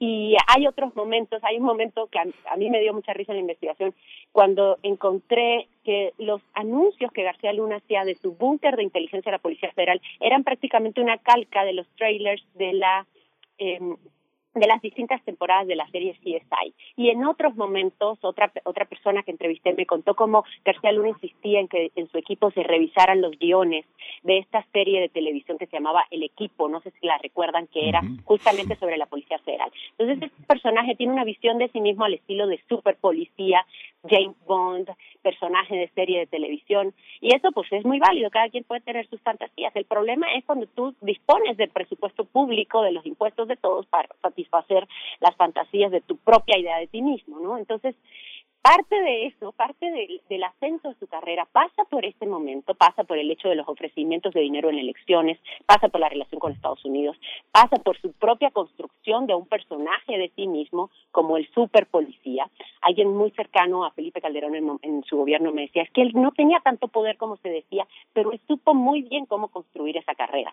Y por eso digo que es un, un, personaje complejo que tiene matices y no es, eh, como decía, un villano de, de telenovela simple. Por ejemplo, una de las cosas que me llama la atención, hablando del perfil, es que era aficionado a Donna Summers y tenía toda una colección de música de Donna Summers en el sótano de su casa. Entonces hay distintos momentos en su carrera en que aparecen aspectos que nunca se habían contado sobre él, al mismo tiempo que va ocurriendo esta narrativa, esta cronología de cómo va habiendo cada vez más cantidad de contratos, cada vez más cantidad de contratos cuya pista sí pude seguir hasta, hasta donde llegó el dinero, casi siempre a Miami, pero también a una serie de casas que García Luna compró en México y que fueron reveladas algunas de ellas en su momento, tanto por la prensa como en comparecencias del Congreso, pero que nunca se habían relacionado con fechas específicas en que hubo envíos de toneladas de droga, particularmente desde Sinaloa, o particularmente desde traficantes de Sinaloa, y que ocurrían una o dos semanas antes de que él comprara una casa, de que él comprara un terreno, de que él pidiera permiso para ampliar su casa y hacerle dos pisos, una piscina, un estudio.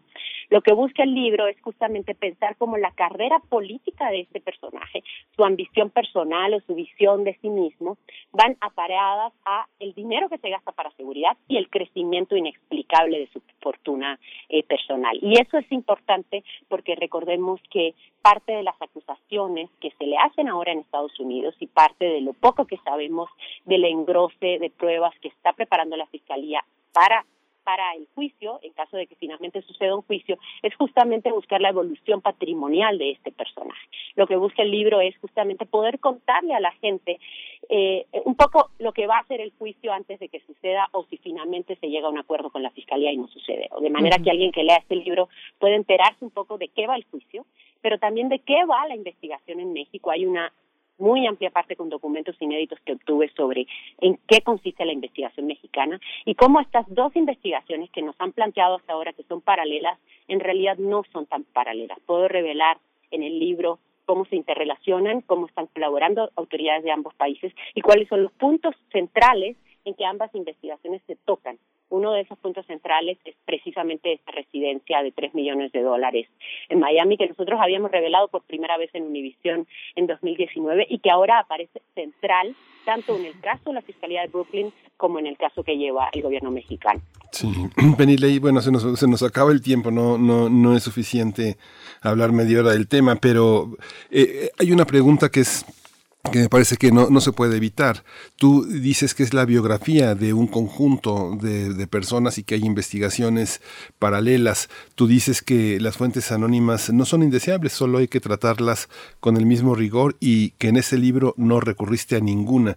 Dices que, que eh, le mandaste, eh, trataste de conectar con, con, con ellos para conocer su versión, pero lo que recibiste fue un correo electrónico amenazante. Digamos que la fiera ruge desde allá, ¿no? Amenaza desde allá. Y este conjunto no está enjuiciado ni está en la cárcel. Están en activo y están en muchas partes en las empresas de seguridad y están circulando en sus coches blindados en México. Este, ¿cómo, cómo, eh, qué, tanta influencia tiene García Luna? ¿Qué podemos esperar de este animal herido de poder, de este narcisismo generalizado repartido entre tantos delincuentes que que se pasean por todas partes impunemente. ¿No te da miedo? ¿No tienes esta, esta, esta visión? El, gobierno solicita su extradición. ¿Qué significa eso? ¿Qué significa para, para la gente que trabaja sobre el tema, sobre este tema de la investigación, su propia seguridad? ¿Hasta qué punto este animal herido puede dar un coletazo mortal a mucha gente que está en, en medio de esto. Pues mira, eh, voy a tratar de dividir en dos partes la respuesta. Primero, sobre la parte metodológica. Eh, yo pretendo con este libro que algún estudiante de periodismo, algún estudiante de ciencias sociales o alguna persona que se, se quiera aventurar en el periodismo de investigación encuentre algunas pistas de por dónde hacerlo, por dónde ir. Eh, el libro pretende también ser un homenaje y lo, lo encontrarán eh, citado. Uno de mis editores me decía que algo que le gustó mucho del libro es que están permanentemente citados otros colegas en los trabajos que hicieron en su momento, porque me parece que es muy relevante citar a los demás colegas, no solamente porque hay una obligación ética en eso, sino porque hay un mensaje fundamental. Este personaje no estuvo fuera de la luz pública, este personaje fue permanentemente revisado por la prensa, por las organizaciones, incluso por los partidos de oposición. No es verdad que nadie supo ni se enteró ni pudo saber, como ahora dice el expresidente Calderón, que García Luna tenía, eh, digamos, nexos o su círculo cercano también tenía nexos que iban a ser, por decirlo menos, cuestionables. Entonces, el hecho de poder hacer un homenaje a los periodistas, y aquí quiero mencionar a Alejandro Gutiérrez, que tuvo que irse a Madrid y era corresponsal en México de la revista Proceso, a Anabel Hernández, que tuvo que irse de México, a Olga Warnock, que tuvo que irse de México, a Jesús Lemus, que fue apresado después de denunciar. Eh, y hay muchos otros periodistas que se atrevieron en su momento a denunciar, que siguieron pistas de ese mismo rompecabezas del que hablábamos hace un momento y que tuvieron consecuencias y siguen viviendo consecuencias de eso. Entonces, no es verdad que García Luna no fue revisado por la opinión pública, sí lo fue, sí fue eh, en su momento señalado. Y si no pasó nada, es porque sí había un círculo de, de complicidades. El caso de Florence Tassé e Israel Vallarta es un gran ejemplo de eso. Hay un gran trabajo de Manuel Stills eh, que se llama El Teatro del Engaño, que revisa con profundidad este tema. El, la propia novela de Jorge Volpi lo hace. Pero también es cierto que había investigaciones oficiales. Una, un capítulo entero del libro se dedica a buscar esas investigaciones oficiales que hubo. Se revela, perdón, se revela una investigación que ordenó el ejército tan pronto como 2002 cuando todavía faltaban años para que este señor fuera secretario de Seguridad Pública, se hicieron, para, para 2006 había dos investigaciones militares que tocaban directamente a García Luna y una investigación de la, de la entonces Procuraduría General de la República, además de las investigaciones periodísticas, además de las denuncias en el Congreso de Partidos de Oposición. Entonces, me parece que es muy importante citar el trabajo de otros colegas, uno para mostrar que sí se revisaba, que sí se revelaba, y dos, que si no se hacía nada es porque había por lo menos una impunidad rampante en todo el país que tocaba también a este caso, que no es exclusiva de este caso. Y por otra parte, lo que está pasando ahora, buena parte de lo que pensaba yo cuando empezaba este libro es, bueno, estos personajes están fuera de circulación, el riesgo que yo estoy corriendo no es el mismo que corrieron mis colegas hace años, hasta que recibí este correo electrónico del abogado de García Luna en Nueva York, en la cual me decía que tenía información de algo que yo pude haber hablado con una fuente en una entrevista que había ocurrido 24 horas antes de ese correo electrónico. Yo le llamé a la fuente y le dije, acabo de recibir este correo electrónico en que dicen que, en que el abogado me está diciendo que hay cosas que yo pude haber dicho en la conversación con usted y mi fuente eh, lo que dijo es, nos escucharon, nos escucharon, se asustó eh, él y y sí, lo que pensamos es, sí, sí, hay, sí hay personajes que están en activo, sí hay personajes que están pendientes de lo que está pasando, de lo que se está publicando, y también hay personajes que todavía pueden ser afectados porque siguen en la administración pública. Yo no quiero hablar de cómplices, pero sí de personas en posiciones de poder tanto dentro del gobierno como fuera del gobierno, porque sabemos que en México no se necesita estar en el gobierno para poder tener acceso a herramientas de espionaje o de seguridad. El libro lo demuestra, el libro muestra cómo se utilizaban herramientas de espionaje fuera del gobierno, al amparo de contratos de gobierno, de contratos que se compraban con, con, con empresas que supuestamente solo le venden a gobiernos. Entonces lo que quiero decir es, sigue habiendo una estrategia en México que es muy parecida a la que García Luna impulsó, aunque en el discurso se hable de otra cosa. Aunque en el discurso se diga que la guerra ya terminó, seguimos teniendo una estrategia militarizada de seguridad, seguimos teniendo un presupuesto creciente para el ejército, seguimos teniendo más y más cuarteles. El, presidente López Obrador acaba de anunciar en su informe de gobierno más cuarteles y en lugar de que regresemos al, al, a los militares a los cuarteles, resulta que ahora tenemos más y más y más cuarteles. Entonces, a eso me refiero cuando digo que cuando uno mira la estrategia en blanco y negro, no en el discurso, no es demasiado diferente, aunque ya no se le llame guerra. Y eso es lo que me parece que es importante destacar, tanto para mí eh, digamos que tengo una posición privilegiada porque vivo en la Ciudad de México, porque trabajo para un medio internacional, pero sobre todo para muchísimos periodistas en este país que se juegan la vida todos los días reportando lo que pasa en sus localidades mientras ellos viven ahí. De, a ellos a, a, quienes me parece que hay que poner más atención porque esto no ha terminado y la cantidad de periodistas que han sido asesinados en México este año, que es el número más grande en todo el mundo, muestra que no ha terminado, que esto no es una historia del pasado. Claro. Pues Penilei Ramírez, muchas gracias por esta conversación. Tu libro Los Millonarios de la Guerra, el expediente inédito de García Luna y sus socios, publicado por Grijalvo con el prólogo de la periodista Carmen Aristegui, pues ya está, ya está en librerías, tanto físico como electrónico. Te agradecemos que hayas estado esta mañana con nosotros, te deseamos mucha suerte y ojalá, ojalá que esto termine en algún momento, que termine bien. Pues muchas gracias a ustedes, muchas gracias a la audiencia. Yo hace muchos años soy muy fan de Primer Movimiento, entonces eh, les agradezco mucho su tiempo y su interés. Gracias, Penny. Muchas gracias a ti, Penilei Ramírez, periodista, autora del libro Los Millonarios de la Guerra, editado, por Grijalbo. Bueno, que además el juicio de García Luna está por empezar, a pesar de que lleva ya un año en prisión preventiva, eh, está apenas por, por, por empezar, así es que nos dará muchas luces lo que podamos encontrar en esta publicación. Vamos a ir con música. Esto está a cargo de Residente antes Calle 13. Guerra es la canción.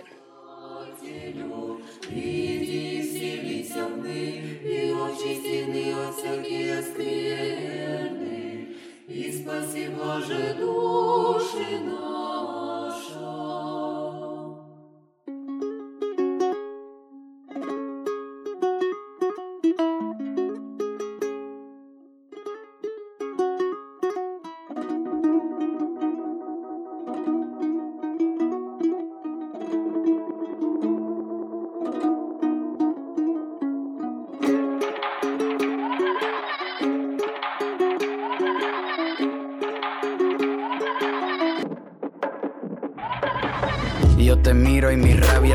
te toca. Cuando grito sin usar la boca y mi furia se come a la gente porque muerde aunque no tenga dientes. El dolor no me causa problemas, hoy los dolores recitan poemas. El mundo me lo como sin plato, el miedo a mí me limpia los zapatos. El fuego lo derretió y las pesadillas no duermen porque piensan en mí. Hoy puedo ver lo que el otro no vio y los pongo a rezar aunque no crean en Dios. Hoy las lágrimas lloran antes de morir y a los libros de historia los pongo a escribir que le tiemblen las piernas al planeta Tierra. Hoy yo vine a ganar y estoy hecho de guerra, y hecho de guerra, y estoy hecho de guerra.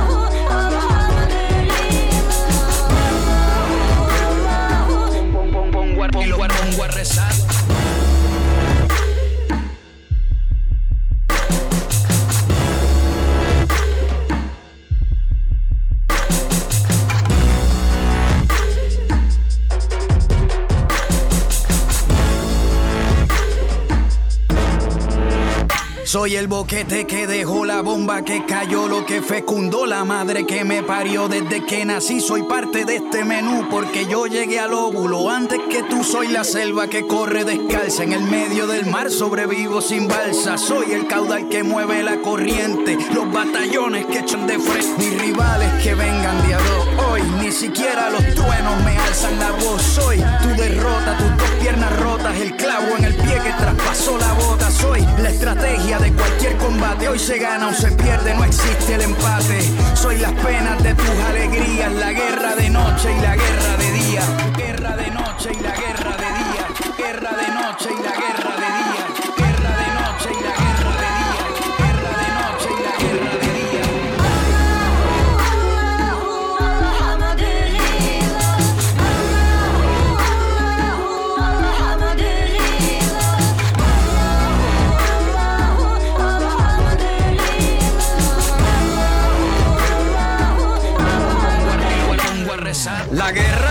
Sin darle un balazo a la guerra. Le dan miedo los abrazos. La guerra con camuflaje se viste. Así nadie ve cuando se pone triste. La guerra pierde toda su lucha cuando los enemigos se escuchan. La guerra es más débil que fuerte. No aguanta la vida, por eso se esconde en la muerte.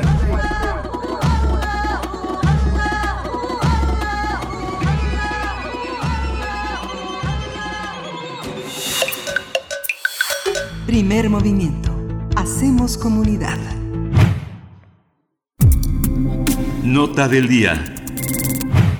La violencia en México ha afectado directamente a los niños, niñas y adolescentes. Desde 2018 fueron asesinados 3.108 menores, de los cuales 1.161 fueron víctimas directas del crimen organizado. De ellos, el 82%, es decir, 2.558 fueron niños, mientras que el 17%, es decir, 550 eran niñas. Así lo dio a conocer el subsecretario de Derechos Humanos, Alejandro Encinas, durante la presentación del balance de actividades en los últimos dos años de esa subsecretaría. Además informó que desaparecieron 3.297 menores, de los cuales el 57% son niños y el 43% niñas. En la mayoría de los casos, esto se atribuye a los delitos de explotación sexual, adopción ilegal y esclavitud por la delincuencia organizada para trabajos forzados. En estos casos, el rango de edad más susceptible a desapariciones es de 15 a 17 años. Por otra parte, el trabajo infantil en México, que abarca las edades de 5 a 17 años, se incrementó en, un de, eh, en 15 de las 32 entidades federativas en los últimos dos años. De acuerdo con el INEGI, más de 3 millones de niños y niñas trabajan en nuestro país. Los datos del cuarto trimestre de 2019 indican que el estado que encabeza la lista es Oaxaca, con una tasa de 21.5%, mientras que en Puebla el indicador fue de 18.3%. Especialistas prevén que el trabajo infantil aumentará con la emergencia sanitaria por COVID-19 al desencadenar un índice de pobreza en las familias mexicanas. Estas cifras evidencian que pese a que desde hace nueve años los derechos humanos tienen un rango constitucional en nuestro sistema legal, estos se violan de manera sistemática. Realizaremos un balance sobre los derechos de las niñas, niños y adolescentes en México. Hoy está con nosotros Alicia Vargas Ayala. Ella dirige, es directora del CIDES y es una IAP, Centro Interdisciplinario para el Desarrollo Social, y es integrante del Consejo Directivo de la Redim. Alicia Vargas Ayala, muchas gracias por estar en esta nota amplia, en este balance de, dos, de, estos dos años de gobierno. Gracias. Buenos días. Hola, ¿qué tal? Muy buenos días. Gracias por la invitación. Y sí, efectivamente, nos, nos vamos a, a, hacer un balance rápido de lo que está sucediendo con los derechos de niños y niñas en este país. Y bueno, pues desgraciadamente la, la situación eh, no ha sido alentadora. La pandemia nos ha llevado a, a, a tener un, un, un panorama, digamos, un reflejo del poco interés y de la poca eh, prioridad que es para este gobierno y para nuestro país en general eh, los derechos de niños, niñas y adolescentes. Le llamamos en este momento la era COVID ya, ¿no? La era COVID en México nos está dejando eh, grandes desafíos. Desde las organizaciones defensoras de derechos de niños y niñas tenemos la certeza de que la respuesta a todos los problemas de la niñez, de cualquier problemática, si es que la empezamos a gestar, debe ser desde la niñez y, por supuesto, con la participación de niños, niñas y adolescentes. Vamos a hacer un, un resumen rápido, digamos, por bloques, de acuerdo con la con las eh, componentes que tiene la convención, porque los componentes de la convención nos dan un, una visión integral del estado del arte en el que se encuentra la niñez. Quiero además, antes de, de empezar, com eh, comentar que tenemos dos instrumentos en la, en la red que son muy importantes para dar un, un fiel reflejo. Uno es el Infancia Cuenta, de, presentado este, este noviembre por niños, niñas y adolescentes quienes fueron partícipes activos en su realización. Y el otro documento es el impacto de la pandemia de COVID en los derechos de niños y adolescentes, que están los dos en la página de internet de la revista. Eh, son nuestras fuentes, eh, digamos, y además son los documentos que oficialmente se presentan en este año como reporte. Además, invitarlos a que en enero tenemos un recuento general 2020 también de los derechos de niños El 40% de la niñez en nuestro país es pobre y las dinámicas de desigualdad son claramente marcadas y los expertos anuncian que después de la pandemia tendrá un crecimiento exponencial al menos esperamos un crecimiento del 11% de la pobreza en la niñez en nuestro país. El derecho a la educación es uno de los elementos más importantes que aparece como un componente que recibe el impacto directo de la pobreza y es el componente de la educación que incluso ya antes de la pandemia teníamos más de 5 millones de niños que estaban eh, fuera de la escuela y en este momento tenemos un porcentaje calculado de entre 20 y 25% de los adolescentes y jóvenes que no pueden continuar con sus estudios eh, después de los 16 años y se agudiza durante la pandemia. El desempleo masivo por COVID incrementó irremediablemente el trabajo infantil como lo mencionaban desde el principio, y tal como se observa a lo largo de todo el mundo, estamos enfrentando afectaciones a los ingresos de las familias. Una de las ventajas que tenemos en nuestro país son las remesas que se reciben y auxilian para mantener la sobrevivencia, evidentemente un elemento sumamente frágil para subsanar la terrible afectación y poder sostener a todas las familias pobres de nuestro país. Eh, víctimas de contagio y de la orfandad este elemento nos preocupa porque es perfectamente invisibilizado en las políticas de salud para atender el contagio de COVID. La infancia no ocupa un lugar importante en la narrativa, en las políticas de prevención y mucho menos en la reparación de los daños que están viviendo los niños y niñas derivados de las secuelas de la era COVID. En nuestro país tenemos confirmados más de un millón doscientas personas. Eh, tenemos muertes registradas por eh, cerca de un millón y medio de personas. En el caso de niños tenemos 31 mil niños confirmados, más de 350 eh, defunciones. A nivel de nuestro país tenemos ya un, un, un 59, casi 60% de camas de hospitalización general disponibles y 41% ocupadas. Eh, tenemos una, un momento crítico, gravemente crítico, quizá más crítico que, que en la primera etapa eh, de la, del contagio, y seguimos sin visibilizar y sin tener contemplado en las políticas de reparación qué va a pasar con los niños y niñas que están quedando en orfandad. A nivel de la violencia contra niños y niñas, el incremento de la violencia doméstica asociada al confinamiento es una realidad con graves, graves problemas por el encierro y derivados de todo este confinamiento. Eh, tenemos, eh, esto nos plantea grandes preocupaciones, por supuesto nos desafía para dar respuesta al 34.2% del incremento diario de discusiones y tensiones que tenemos en el hogar y que nos reporta la encuesta en COVID-19. Eh, hay un 97% registrado es para este año de impunidad en delitos que son relacionados con víctimas de violencia. Invisibilidad en la infancia, hablamos de una condición de discriminación estructural cuando se niega alguno de los derechos y particularmente en el caso de las niñas, los niños y los adolescentes, el derecho a ser escuchados. Este es un desafío que tenemos como país y por supuesto que reorienta la atención eh, de, de, los niños, de las políticas públicas en caso de que pudieran ser contemplados. Algunas de los de las recomendaciones que tenemos desde la red es precisamente fortalecer el fortalecimiento del Estado mexicano a través de la gobernabilidad democrática, la construcción de ciudadanía como una prioridad en el interés superior de niños y niñas. Y quiero hacer un paréntesis aquí. Cuando hablamos de construcción ciudadana, a lo que nos estamos refiriendo es a la diseminación de la información a todos los padres, a todas las madres, a todos los niños y niñas de este país, de que son sujetos plenos de derecho, de que son sujetos que deben a los que se les debe de garantizar los derechos humanos y que esto llevaría a un empoderamiento de la niñez, de los padres y por supuesto a un ejercicio eh, de cuerna apoyadora ¿no? ante padres y Estado para garantizar y proteger a la infancia. A esto nos referimos con construcción ciudadana, en el que los niños y las niñas son sujetos de derecho y partícipes de las tomas de decisiones, de decisiones que les afectan. Por supuesto. Incrementar la inversión del gasto público para frenar un impacto negativo de la pandemia Hoy varias de las recomendaciones al respecto del Banco Interamericano, de la CEPAR, del propio Comité de los Derechos del Niño, de la Comisión Interamericana han apuntado hacia la importancia de reorientar el gasto público para garantizar los derechos de la niña. Eh, el patrón de empleo de las personas adultas, el reconocimiento de la nueva modalidad de trabajo, priorizando ingresos económicos ya que se observa con gran preocupación que sin duda la reducción del ingreso a las familias representará un incremento brutal en el mundo.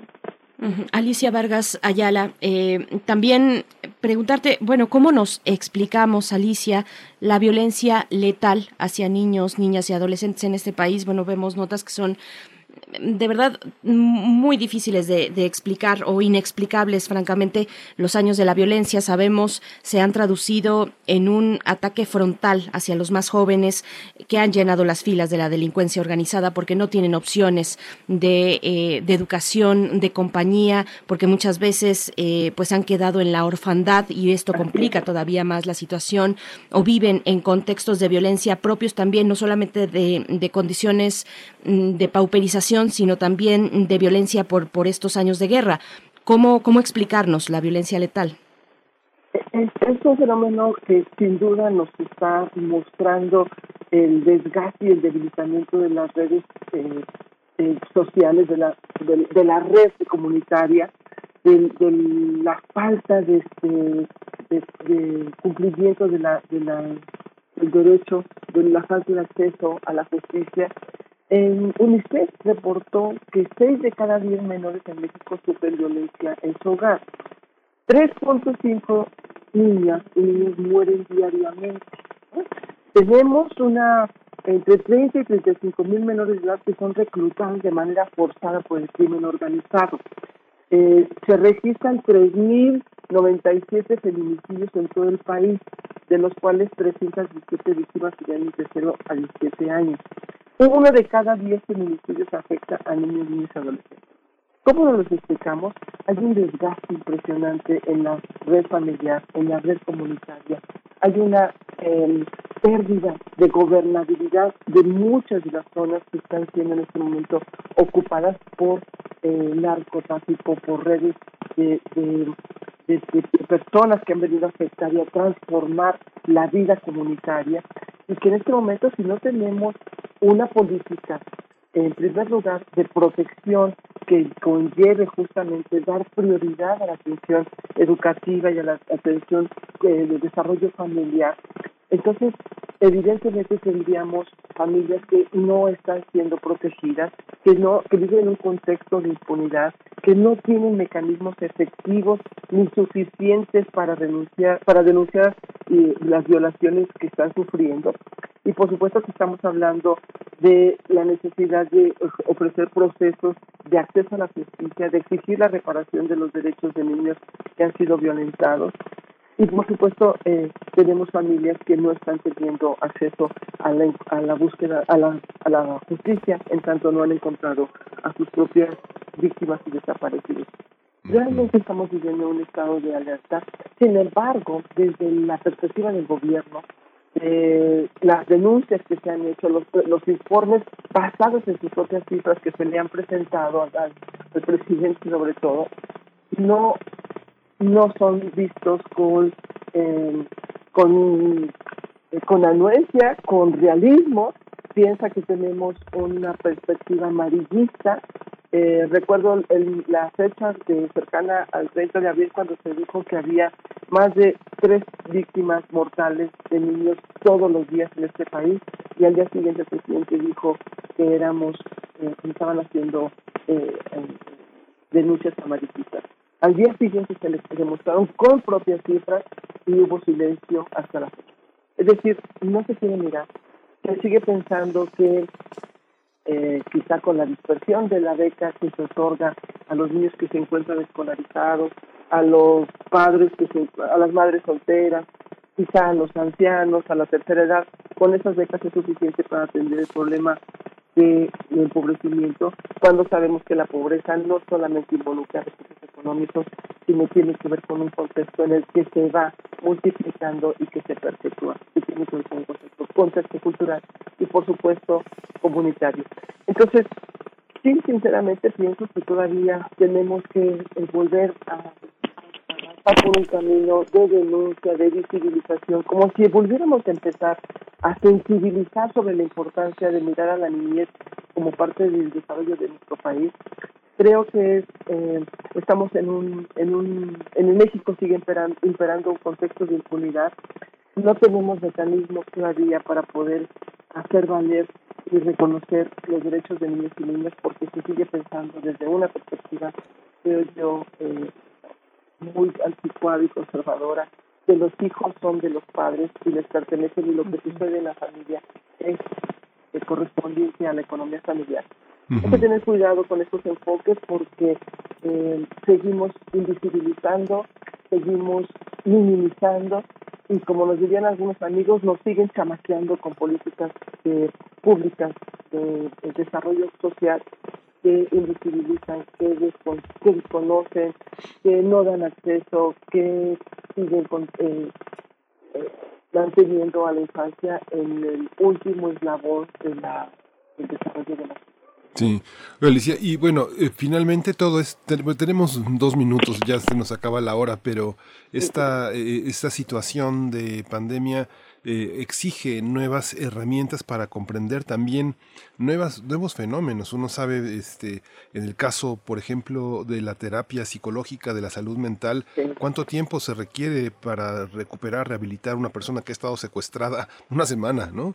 Esta violencia de los niños eh, que son testigos de la violencia frente a sus madres, porque no son las madres las que golpean a los padres, sino son, son los hombres, los más fuertes, los que golpean a las mujeres y a los niños.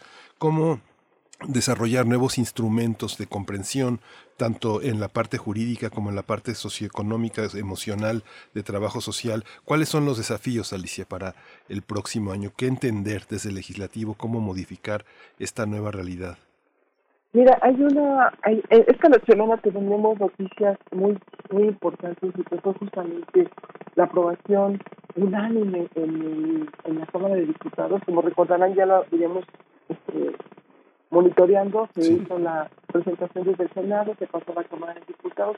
Esta semana se aprobó en la Cámara de Diputados la ley contra la violencia de niños, niñas y adolescentes. Esta es una extraordinaria noticia, quizá de las noticias más importantes que, que hayamos tenido en los últimos tiempos, ¿no? Eh, respecto a los derechos de niños y niñas. Y en los periódicos fue anunciado como el fin del chanclazo, ¿no? Como muy alarmista, muy amarillista y, y a la vez eh, pues poniendo en tela de juicio a la autoridad paterna y a veces con muchos papás que se preocupan que cómo que ya no van a poderle dar pellizcos a sus hijos, cómo que ya no van a poderle dar un jalón de orejas, un chanclazo, etcétera, ¿no? Este, pues desgraciadamente esta ley prohíbe el uso de la eh, fuerza física como medida educativa para niños y niñas pero no castiga todavía, ¿no? Entonces lo prohíbe, pero no castiga. Es como a la mitad de las cosas, más o menos, como si tú estuviera prohibido que en la calle te pegaran, pero si pasa alguien y te pega tampoco no pasa nada, ¿no? Entonces un poco así sucede con la niñez. Eh, decían algunos compañeros, le faltan dientes a la ley, todavía necesitamos un reglamento que sea un poquito más este, cuidadoso, que al menos, que al menos obligue a los papás a tener una formación educativa como padres. No le puedes dar un chanclazo y si lo haces, entonces deberás tener cinco terapias. ¿no? hay un, debe haber un proceso de reparación, un proceso de, de, de reeducación. A veces incluye procesos terapéuticos, pero no siempre la terapia es la solución. A veces se tienen que modificar procesos internos incluso de toma de decisiones. Y no siempre la terapia contribuye a eso porque la terapia podría ser un es un elemento absolutamente importante. Auxiliar hoy los psicólogos tienen que estar enfocados en, en la coadyuvancia de la salud mental pero también los sociólogos también los trabajadores sociales también los abogados tienen que estar protegiendo y cuidando el ámbito de la, de la familia el ámbito de los hogares porque es ahí donde suceden las impunidades más importantes, los descuidos más graves. Y claro que es una cadena que se va reproduciendo porque entonces se legitima internamente, no se ve tan mal en el ámbito comunitario, pues a veces lo vemos como normal ya en noticia lo que sucede en el ámbito de la sociedad y el Estado, el gobierno, no lo ve. Entonces, pues, hay una cadena, ¿no? Por supuesto. Pues Alicia Vargas Ayala, te agradecemos como siempre, ahora en esta ocasión este balance mucho más amplio. Les invitamos a acercarse a estos informes de la Redim, estos informes muy, muy actuales, con información muy valiosa. La infancia cuenta es el primero y el impacto de la pandemia en niños, niñas y adolescentes. Alicia Vargas, muchas gracias. Y bueno, pues si nos escuchamos todavía, creo que sí, todavía esta semana contigo vamos a ver. El jueves nos escuchamos. Así es, el jueves para lo que se vaya quedando eh, y pues por supuesto hacia el próximo año con estos retos que tenemos y esta aplicación e instrumentación de la ley contra la violencia a niños, niñas y adolescentes. Alicia Vargas, muchas gracias. Miguel Ángel, discúlpame que ya no di respuesta a la pregunta. El jueves daremos las opciones para 2021. Muchas gracias. Así pues el jueves nos escuchamos. Hasta pronto, Alicia, directora del CIDESIAP, Centro Interdisciplinario para el Desarrollo Social e integrante del Consejo Directivo de la Redim. Sigan a la Redim eh, porque tienen materiales muy importantes y también eh, puntualizan sobre dónde fijar la mirada cuando se trata de los derechos de las niñas, niños y adolescentes en México. Miguel Ángel, nos estamos despidiendo ya de esta hora. Nos despedimos de la radio Nicolaita, nos escuchamos mañana en punto de las 8 de la mañana y hasta las 9 horas que ya, que ya nos dieron. Así es, vámonos al corte. Síguenos en redes sociales. Encuéntranos en Facebook como Primer Movimiento y en Twitter como arroba PMovimiento. Hagamos comunidad.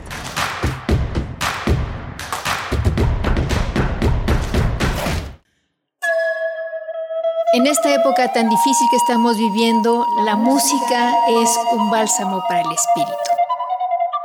Soy Ana Lara y los invito a que escuchen la música que hacemos los compositores aún en el encierro en Hacia una nueva música todos los miércoles a las 18 horas, por supuesto, en Radio Una.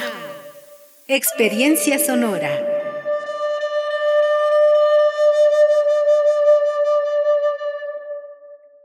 Hoy más que nunca, debemos cuidarnos ante la COVID-19 es mejor no salir, a menos que sea indispensable. Mantén siempre la sana distancia y usa cubrebocas en lugares cerrados sin ventilación. Este fin de año dale amor a tus familiares y amigos, pero que sea por teléfono o en una videollamada. Si tienes síntomas, llama al 911 o acude a tu clínica lo antes posible. Recuerda, es tiempo de cuidarnos y quedarnos en casa. Gobierno de México. ¿Y cómo es? ¿Te manda la urna electoral allá? No, con mi INE vigente me registro y decido si voto por internet o por correo. ¿Pero vale igual que el voto de mamá que va a la casilla? Claro, porque queremos cosas buenas para México. Entonces es como si vinieras. Es como si nunca me hubiera ido. México está donde estás tú. Dile a tus familiares que viven en el extranjero que tramiten su INE, se registren y voten el 6 de junio de 2021. Infórmate en votoextranjero.mx. Contamos todas, contamos todos. INE.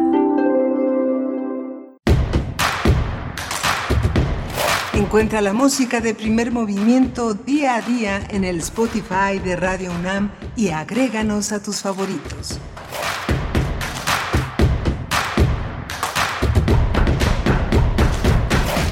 Hola, buenos días. Hoy es lunes 14 de diciembre, son las 9 de la mañana con 3 minutos.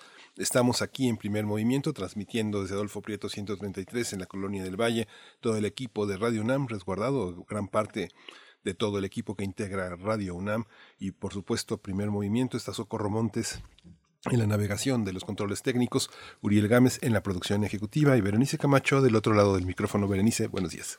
Muy buenos días, Miguel Ángel Quemain. Así es, aquí estamos iniciando nuestra tercera hora, son las nueve con cuatro minutos.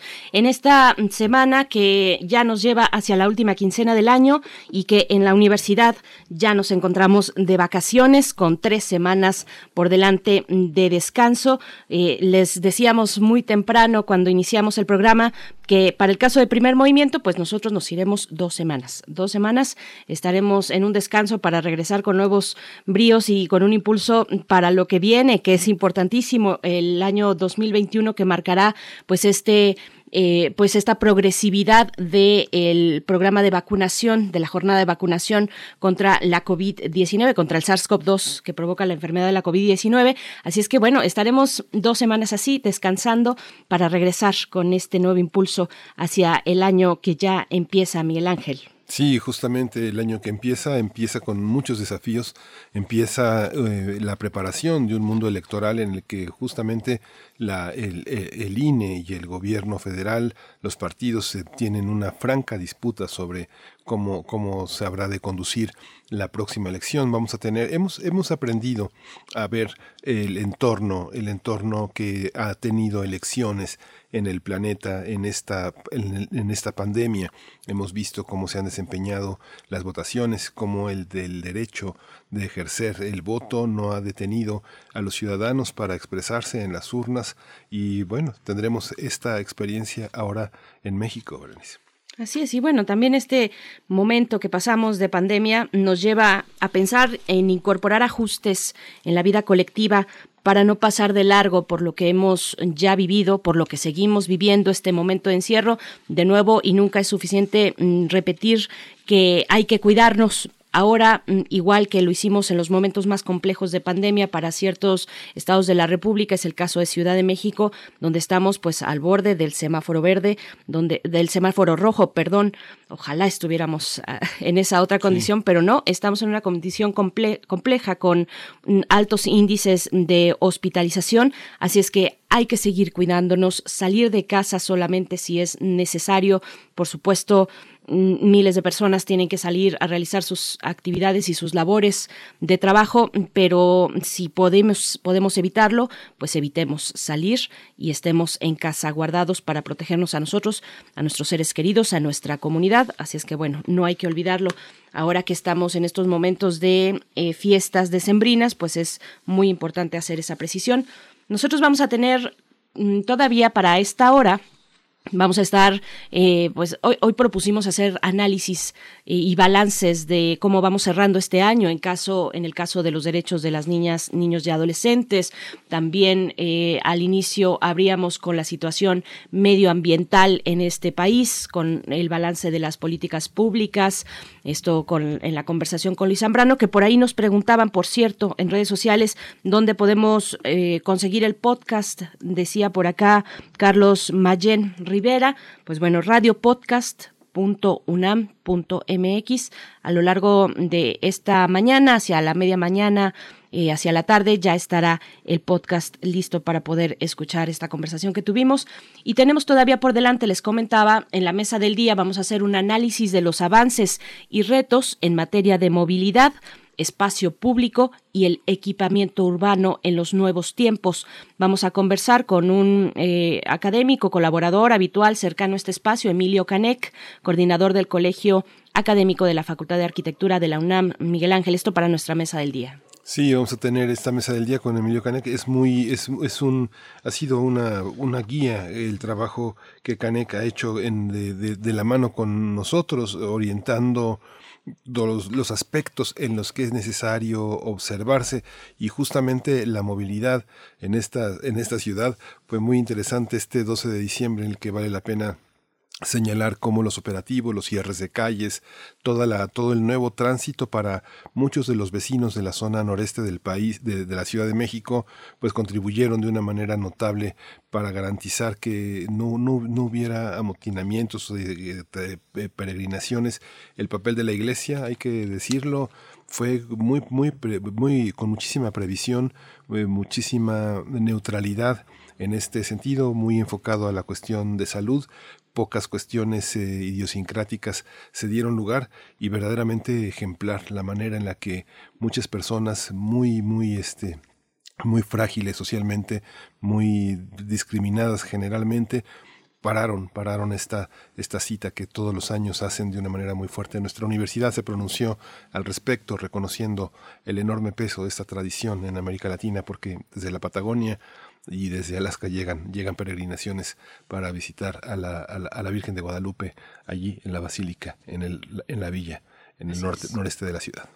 Por supuesto. Pues bueno, después también de nuestra mesa del día estaremos cerrando con nuestra sección Biosfera en Equilibrio, dedicada a la conservación del medio ambiente. Vamos a conversar con la doctora Clementina Equigua, como siempre, que nos acompaña. Ella es doctora y, bióloga, eh, profesora de esta universidad. Vamos a hablar de las tradiciones culinarias y su origen biológico. Y para que todo esto pueda ocurrir, vámonos ya con la poesía necesaria. Primer movimiento. Hacemos comunidad. Es hora de Poesía Necesaria. Bien, pues Rosario Castellanos, ¿qué decir? ¿Qué no decir de Rosario Castellanos? Es una de las escritoras fundamentales para nuestro país, cimiento de las letras mexicanas y de muchas escritoras, inspiración también. Ella nació en Ciudad de México en 1925, pero recién nacida fue llevada a Comitán, a Chiapas, y ahí realmente fue donde confeccionó los elementos de su universo literario, que alcanzó la narrativa, el teatro, la crítica, los ensayos, la poesía, por supuesto, y lo que vamos a escuchar a continuación se titula En el filo del gozo. Después, en la música, una propuesta a cargo de la cantautora chilena Pascuala y la Vaca en un disco que realiza en homenaje a Violeta Parra. El Gavilán es la canción que escucharán después de la poesía de Rosario Castellanos. En el filo del gozo lo encuentran junto con otros poemas en los materiales de lectura de la UNAM. En el filo del gozo. Entre la muerte y yo he erigido tu cuerpo. Que estrelle en ti sus olas funestas sin tocarme, que resbale en espuma desdicha y humillada, cuerpo de amor, de plenitud, de fiesta, palabras que los vientos dispersan como pétalos, campanas delirantes al crepúsculo, todo lo que la tierra echa a volar en pájaros, todo lo que los lagos atesoran en cielo, más el bosque y la piedra y las colmenas, cuajada de cosechas bailo sobre las eras mientras el tiempo llora por sus guadañas rotas. Venturosa ciudad amurallada, ceñida de milagros, descanso en el recinto de este cuerpo que empieza donde termina el mío, convulsa entre tus brazos como mar entre rocas, rompiéndome en el filo del gozo o mansamente lamiendo las arenas asoleadas. Bajo tu tacto tiemblo, como un narco en tensión palpitante de flechas y de agudos, silbidos inminentes. Mi sangre se enardece igual que una jauría olfateando la presa y el estrago, pero bajo tu voz mi corazón se rinde en palomas devotas y sumisas. Tu sabor se anticipa entre las uvas que lentamente ceden a la lengua, comunicando azúcares íntimos y selectos. Tu presencia es el júbilo cuando partes arrasas jardines y transformas la feliz somnolencia de la tórtola en una fiera expectación de galgos. Y amor, cuando regresas, el ánimo turbado te presiente, como los ciervos jóvenes, la vecindad del agua.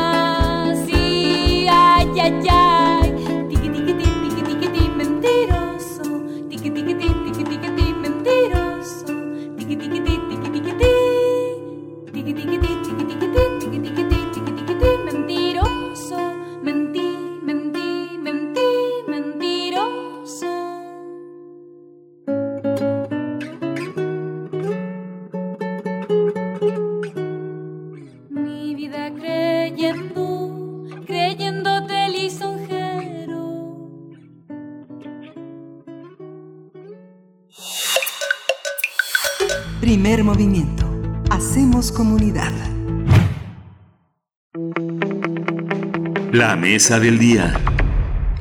Desde el primero de diciembre de 2018, el Gobierno federal, a través de la Secretaría de Desarrollo Agrario, Territorial y Urbano, la SEDATU, ha emprendido acciones en materia de movilidad y equipamiento de espacios públicos. Su titular, Román Meyer, informó en días pasados que será entre enero y febrero del 2021 cuando se concrete el cierre completo de los desarrollos del programa de mejoramiento urbano. Se anunció que en 2021 serán destinados 25 mil millones de pesos en acciones de vivienda y de equipamiento de espacios públicos y servicios básicos. Uno de los objetivos es la recuperación de espacios públicos en colonias marginadas. El funcionario también mencionó que existen alrededor de 650 mil casas o departamentos abandonados en México y que la principal causa de ello es que las administraciones pasadas permitieron la construcción de conjuntos habitacionales alejados de servicios y centros de desarrollo educativo y laboral. Para ello, una de las metas es la recuperación de 175 mil viviendas abandonadas a lo largo del país, que vaya acompañada de la dotación de servicios básicos de comunicación y desarrollo. Además, la llegada de la pandemia ha impulsado la discusión sobre la función de la movilidad y el equipamiento de los espacios públicos ante una emergencia sanitaria que provocó la implementación de diversas medidas como la sana distancia. Vamos a analizar los avances y retos en materia de movilidad, espacio público y equipamiento urbano en los nuevos tiempos. Ya está con nosotros en la línea Emilio Canec Fernández. Él es arquitecto, coordina el Colegio Académico de la Facultad de Arquitectura de la UNAM. Bienvenido, Emilio Canec. Muchas gracias por estar otra vez aquí en Primer Movimiento. Miguel Ángel Berenice, siempre es un gusto estar con ustedes y pues, con todo su auditorio. Emilio, bienvenido. Muchas gracias por estar aquí.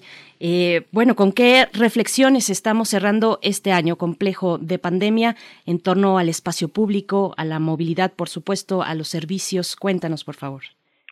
Pues mire, yo, yo quisiera arrancar con esto que, que, que se comentaba hace un momento eh, con respecto al- de lo que vivimos el 12 de diciembre. Me parece que uno de los de los aspectos más grandes de solidaridad que pudimos ver fue cuando la gente que devotamente cada año viaja hasta la villa como para poder demostrar su devoción a la Virgen de Guadalupe decidió en un acto de solidaridad no salir. Y eso eso me parece que que, que fue una una situación igual de desalentadora que ver la, pandemia frente a nosotros, pero que demuestra esa, esa condición de civilidad que finalmente eh, también se demuestra cada 12 de diciembre cuando eh, gente en la calle sale a, a dar alimento y bebida a los peregrinos y esta vez no hubo nada, ¿no? Entonces el hecho de que de que a través de la ausencia se haya demostrado esta solidaridad me parece un acto eh, importante que hay que, que hay que destacar porque a veces eh, pareciera que, que tenemos que recordar el aprovechar responsablemente la libertad que tenemos, ¿no? El hecho de, de lo que decías, Berenice, hace un momento, de, de, quedarse en casa, de respetar todas las medidas sanitarias, de entender que, que tenemos la libertad de, de, de, salir, pero también tenemos la responsabilidad de no hacerlo, ¿no? Entonces, me parece que ese es uno de, las, de los síntomas con los que estamos cerrando este año y que de alguna manera nos ponen en, en, en perspectiva de lo que, de lo que puede significar el enfrentar como ciudadanos toda una situación que, que implica el, el, el, tomar responsablemente las riendas de lo que implica para toda la sociedad el futuro de nuestras ciudades y de nuestros asentamientos humanos. Entonces, me parece que ese, ese puede ser un buen un buen principio porque, eh, de hecho, la, la la idea de que de que estamos frente a una eh, situación límite en el planeta se ve reflejada y con eso me parece que también es importante remarcarlo porque con, con, con Luis Zambrano lo comentaban hace un momento eh, el deterioro del, del, planeta también tiene que ver con acciones que, que se están demostrando en estos últimos días. Eh, esta semana estamos eh, arrancando o, o cerramos la semana pasada con dos eh, situaciones que, que, por lo menos sí tienen que prender los focos rojos en la manera en cómo estamos entendiendo eh, nuestra relación con el planeta. Eh, la primera, seguramente eh, varios de nuestros amigos del auditorio lo escucharon, eh, la entrada del agua como mercancía en el mercado de futuros de Wall Street pone en evidencia una situación que, parece que, lejos de hablar de solidaridad, está hablando de, de, esta lógica de, de meter en la competencia eh, un, material indispensable para la sobrevivencia humana como una especulación bursátil, ¿no? Entonces, este, me parece que ese es un, es un primer síntoma de la gravedad en la que estamos y que pone en evidencia situaciones en las que nos vamos a, a mover los próximos años seguramente. Y el otro, el otro, la otra nota que, que, que me llama mucho la atención por lo que implica y que, y que me parece que en la, en la última intervención que tuvimos con ustedes lo, lo comentamos con respecto de la la masa construida que tenemos en este planeta, tiene que ver con eh, la, la, la, el hecho de, de, de, la cantidad de la masa construida o la masa artificial que tenemos en este planeta, que por primera vez ha superado la cantidad de masa natural, es decir, de la biomasa que tenemos en este planeta. Es decir, que ahora, en estos momentos, tenemos más elementos artificiales que naturales en el planeta. Y eso es por lo menos para, para, para llamarnos a una conciencia de que eh, la forma en la que estamos eh, entendiendo nuestra relación con el medio ambiente, con las ciudades que habitamos, eh, está eh, avanzando en una medida poco saludable, poco eh, equilibrada y que probablemente nos llame a una reflexión mucho mayor sobre cómo estamos entendiendo el espacio público, cómo estamos entendiendo lo que construimos, cómo estamos entendiendo las ciudades y todos los asentamientos humanos que de alguna manera están requiriendo eh, de el agua para sobrevivir, pero también están requiriendo de una relación mucho más responsable con el con el medio ambiente, ¿no? Uh -huh.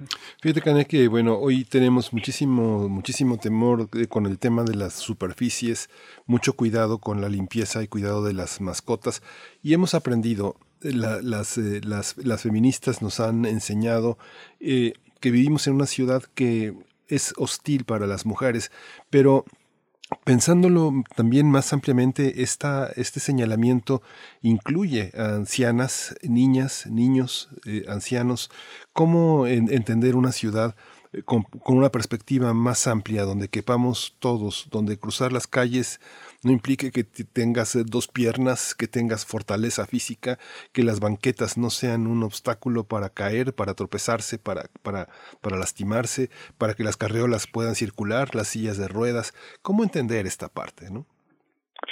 Sí, eh, creo que Miguel Ángel, el hecho de que eh, todavía sigamos eh, habitando y que y que pocas veces seamos conscientes de ello que estamos habitando ciudades que no son para la totalidad de la población eh, también implica el, el, ser conscientes de todas las acciones que tendríamos que hacer para revertir ese tema, ¿no? O sea, el, el hecho de que de que estas ciudades sean planeadas y sean diseñadas para eh, eh, desde una desde una visión eh, completamente heterocéntrica habla de eh, que solamente estamos hablando de, de, de, de, hombres de mediana edad, maduros, con una suficiente solvencia económica, de cierta condición social, racial, y que automáticamente eso excluye a la gran mayoría, ¿no? Entonces eso me parece que, que de alguna manera hay ejercicios eh, de programas, de leyes, pero también de diseño que han orillado a que las que las cosas se tengan que, reflexionar en otro sentido porque finalmente eh,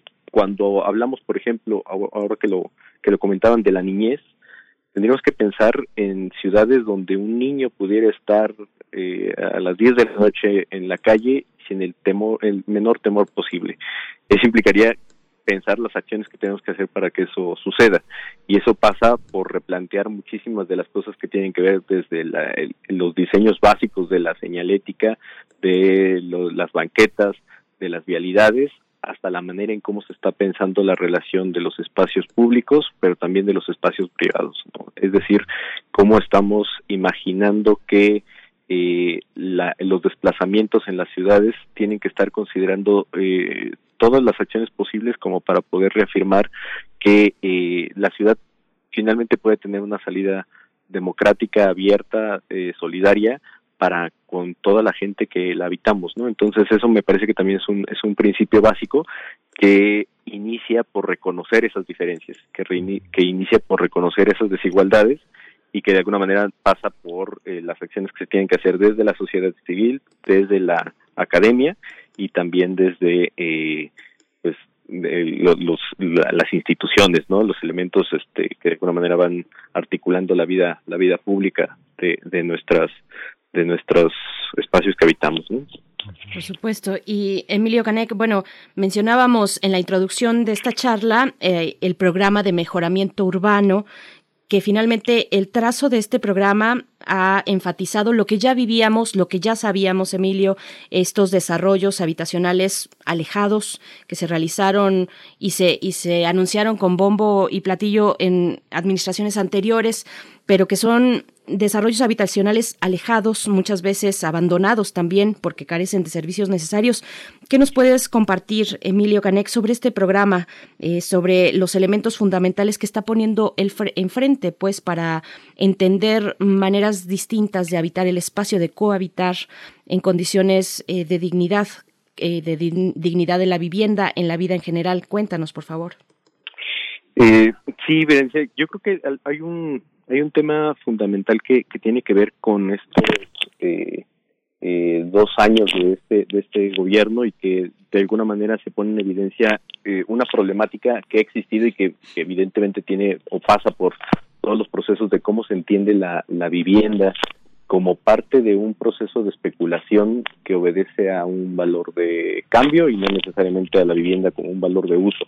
Y eso eh, pues automáticamente ponen desventaja a, a las posibilidades que cada familia o cada ciudadano tiene de poder tener acceso a una vivienda digna y que de alguna manera eso pasa por eh, la especulación y los procesos de cómo la intervención sobre el suelo o el comercio de, en, el, en el valor del suelo pone en evidencia pues el hecho de sacar mayor eh, eh, usufructo posible o mayor redituabilidad posible frente a las condiciones de lo que significa eh, aprovechar eh, las construcciones por encima incluso de las necesidades básicas de los ciudadanos. ¿no? Normalmente, y, y eso lo, lo llegamos a comentar la última vez por acá, eh, el hecho de pensar en esta en este modelo que ahora se está eh, pensando de esta ciudad de 15 minutos, es decir, en el hecho de que, de que pensemos que todo lo tendríamos que tener eh, cerca de los lugares donde habitamos, en donde pudiera ser una, una mejor condición para, para vincular las, los lugares donde trabajamos, los lugares donde nos proveemos de alimentos, los lugares donde eh, nos cuidamos, los lugares donde eh, nos educamos, los lugares donde descansamos, que tengan una vinculación directa y cercana con los lugares donde vivimos, habla de esas funciones eh, sociales básicas que de alguna manera tendrían que obedecer en la en el desarrollo de estos eh, programas de municipales de desarrollo urbano y que de alguna manera pondrían en evidencia las lógicas en las cuales se podría reconfigurar el, el, modelo urbano para los asentamientos humanos para los próximos años. Me parece que, que este este hecho de que por lo menos desde la institución, desde el gobierno, se ponga en evidencia el, el gran problema de la desigualdad que existe y las condiciones que están obedeciendo a, a, a parar estos procesos de especulación urbana, también deberían llevar a otro tipo de reflexiones desde otros lugares en donde pudiéramos experimentar, pudiéramos plantear nuevas nuevos modelos, nuevos nuevas formas en cómo nos podemos eh, construir como, con este diálogo entre ciudadanos, como para poder tomar un lugar mucho más preponderante en la toma de decisiones y que de alguna manera eso eh, decantaría en la manera en cómo en cómo se puede ejercer ese contrapeso necesario cuando la la, la sociedad se organiza y empieza a plantear eh, otro tipo de discusión donde finalmente se puede hacer cargo de sus propios eh, de, sus propias problemáticas al conocerlas directamente no me parece que estos eh, modelos podrían tender a una a una a una visión que a veces no tanto se ve se ve eh, reflejada en los, en los planes eh, de desarrollo urbano en los programas nacionales de desarrollo que tiene que ver con, con los modelos de planeación y los modelos de ciudad que estamos buscando. Eh, el hecho de pensar en en, en estas políticas de, de, de, inclusión tendría que obedecer a, a, pensar que la participación, la participación como ese acto de responsabilidad donde los ciudadanos empiezan a hacer cargo de lugares que habitan, pero también de la apropiación, me parece que, que es un es un camino que se tendría que ir labrando eh, desde ahora como un germen para una nueva organización democrática eh, desde abajo y para la ciudad. ¿no? Me parece que, que ahí hay acciones que se pueden empezar a, a, concretar porque finalmente eh, entendemos que siempre somos conscientes de las problemáticas que, que vivimos cotidianamente y eso puede ayudar a orientar no solamente en, el, en la parte discursiva de los presupuestos participativos, sino en acciones mucho más concretas que tengan que ver con una participación directa de los ciudadanos para poder definir cómo tienen que ser estos programas eh, municipales de desarrollo urbano y que de alguna manera van reflejados en eh, los programas de mejoramiento urbano que, que de alguna manera la SEDATU ha, ha, ha desarrollado con, con una con un gran ímpetu en estos en estos primeros dos años pero la otra también las acciones de vivienda que puedan dar eh, certidumbre jurídica pero también las posibilidades de, de, de construir y de generar estas viviendas dignas para la para la sociedad uh -huh. claro. Sí, Canek, hay una, hay una parte que también resulta problemática por, su, por sus contradicciones. El tema del automóvil. El tema del automóvil nos enfrenta a la relación bilateral con el tratado, eh, el, TECAN, el Tratado de Comercio con Canadá y Estados Unidos, donde el automóvil y la industria automotriz tienen un papel muy importante, pero también el uso del auto, también las políticas restrictivas. Tú recordarás, hace unos años mucha gente decía, ya, mi coche ya no va a circular un día a la semana, voy a ir a venderlo a Tlaxcala o a Puebla o a algún estado donde donde no haya ninguna revisión ambiental. ¿Cómo, y cómo vivimos este, este tema desde el aspecto gubernamental, desde el aspecto social? ¿Cómo lo, cómo lo observas? Sí, la, la, la, la idea de, cómo estamos identificando también las estrategias de, de movilidad para las, para las ciudades tiene que ver con, con diferentes acciones que, tendrían que empezar a, a, identificarse. Eh, hablamos la, eh, eh, cotidianamente, de hecho la, especialista en, en, movilidad, nuestra Claudia Ortiz Chau, seguramente andará escuchando por ahí, eh, nos comentaba siempre que, que que hay una serie de, de, acciones que tienen que tomar en cuenta sobre todo para atender a esta esta visión mucho más sostenible de la ciudad. Y eh, y por ejemplo platicando con ella hablaba de, de estas condiciones de, de, cómo la ciudad está siendo considerada. Por ejemplo el hecho de pensar que que la superficie ciclable es de 37.7% de de todo el territorio o que eh, 40% por ejemplo del, del, del total de los viajes son menores a 8 kilómetros es decir son cortos y, y, pueden hacerse en bicicleta, incluso algunos podrían hacerse este, caminando si tuviéramos las condiciones en cuanto al diseño urbano o en cuanto a las condiciones de, de, movilidad adecuadas para lograr que esta, esta circulación fuera posible, ayudaría a que de alguna manera gastos que hacemos en tiempo o incluso en el transporte este, público fueran más eficientes, como para poder evitar que eh, de alguna manera todos estos eh, grupos que tienen un menor de eh, menor eh, ingreso eh, pudieran tener eh, el aprovechamiento de ese, de ese gasto para poder lograr otras cosas, ¿no? Entonces me parece que esto mismo pasa con la con el hecho del, del, del, del uso del vehículo, ¿no? En la medida en que no desincentivemos estas estas opciones al, al, al garantizar que hay un transporte eficiente, un transporte público eh, que garantice la la, eh, la reducción de tiempos, pero también la calidad en su uso, podría ayudar de una manera mucho más este, clara en otros en otras acciones, ¿no? Siempre se, se comenta que, que son problemas sistémicos y el hecho, por ejemplo, de caminar, de encontrarse, de ocupar la ciudad como un espacio de, de, de, de regocijo estético al pensar que todavía podemos pasear en la ciudad, pero también la podemos caminar como para llegar a nuestros centros de trabajo, eh, ayuda a pensar que este eh, tema, por ejemplo, de la, de la, eh, del sobrepeso o de la obesidad eh, que, que padece el, el 50% de la población en la Ciudad de México, podría representar un, esfuerzo importante por reducir esos, esos niveles al garantizar que pudiera haber otras acciones eficientes como para apropiarnos de la ciudad y poder eh, aprovecharla plenamente en el sentido de cómo, de cómo podemos garantizar que haya otras acciones que, que coadyuven a este disfrute y a esta recuperación de la ciudad, no tanto como el, el ente al que debemos de enfrentarnos cada, cada mañana para acudir a nuestros centros de trabajo, a nuestras escuelas, sino eh, el espacio que podemos pasear como para poder disfrutar plenamente, ¿no? Entonces me parece que, que eso de alguna manera ayudaría a, replantear esas esas eh, esas políticas y de alguna manera también ayudaría a, repensar esto que, comentaba eh, Luis Zambrano hace un momento, ¿no? El hecho de, de, de, pensar que, por ejemplo, podemos mejorar las, las banquetas, los espacios de las ciclovías, en vez de dedicarle los recursos a los los segundos pisos y a estas superficies de una eh, movilidad que poco a poco tenemos que empezar a, dejar de lado. Tener una ciudad o ciudades para caminarlas, para que sean caminadas por el placer de caminar o también para hacer nuestras actividades eh, diarias, cotidianas. Emilio, también tenemos en la puerta la Ley General de Movilidad y Seguridad Vial eh, a, qué, a qué obligará a gobiernos, pero también a nosotros en este uso que hacemos del espacio público, este uso compartido, por supuesto. Eh, ¿cómo, ¿Cómo ves? ¿Se proyecta para el próximo año, no sé, la proliferación de ciclovías, de espacios para poder eh, transitar a pie nuestras calles?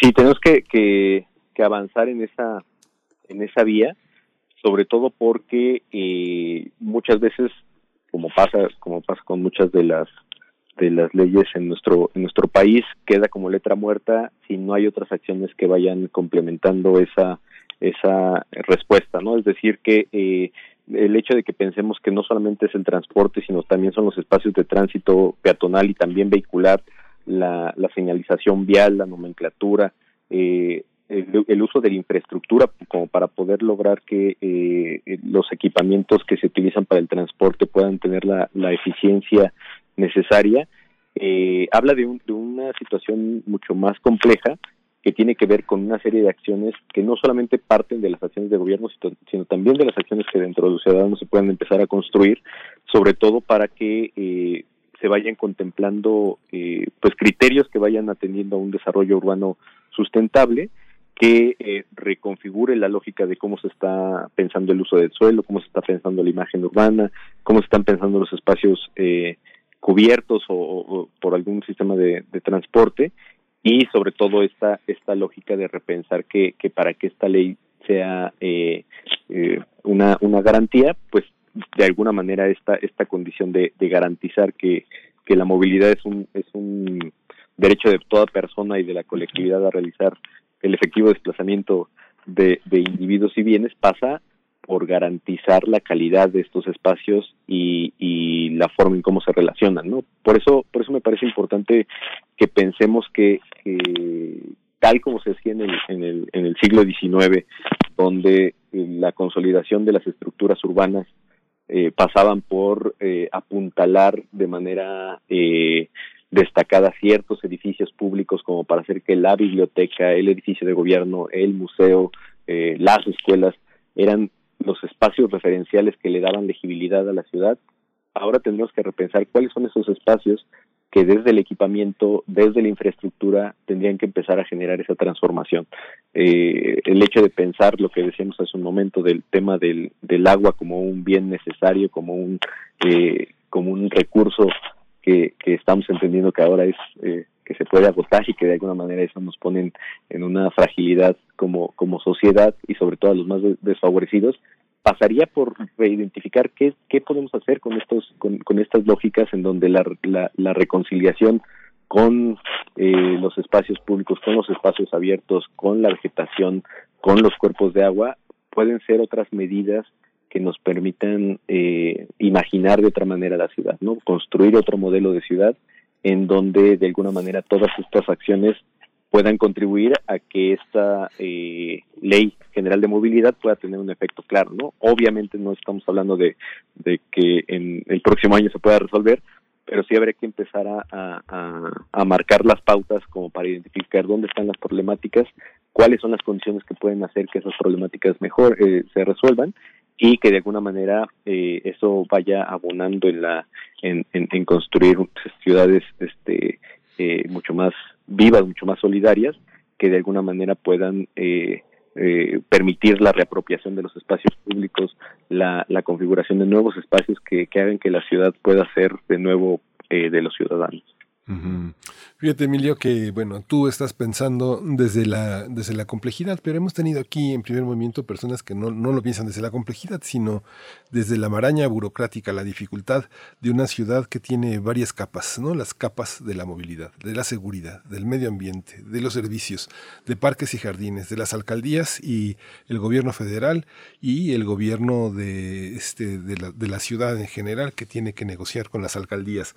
Toda esta todo este tejido que es tan difícil. Hay que mandar un oficio para que se, se, retire una alcantarilla y mandar a seguridad a alguien que detenga la circulación o que la desvíe. En verdad es una, es una ciudad donde, por decirlo de una manera muy ordinaria, muy coloquial, todo el mundo se echa la bolita, nadie es responsable de nada, ¿no? ¿Cómo, cómo entender esta parte? ¿A quién, ¿A quiénes les corresponde? La participación ciudadana es una herramienta, nos reunimos los ciudadanos, votamos, eh, este, peleamos porque se se nos escuche, pero hay una parte que es, que es, que es puro teatro, ¿no? Que no, que no funciona. Sí, eso parece que ha, que ha sucedido mucho con los con estas lógicas de los presupuestos participativos. Seguramente eh, ustedes, yo mismo, parte del, del, auditorio, habrá eh, identificado cosas que tienen que ver con eh, estos estos momentos en donde se habla de este presupuesto participativo en donde los ciudadanos podemos decir qué es lo que necesitamos.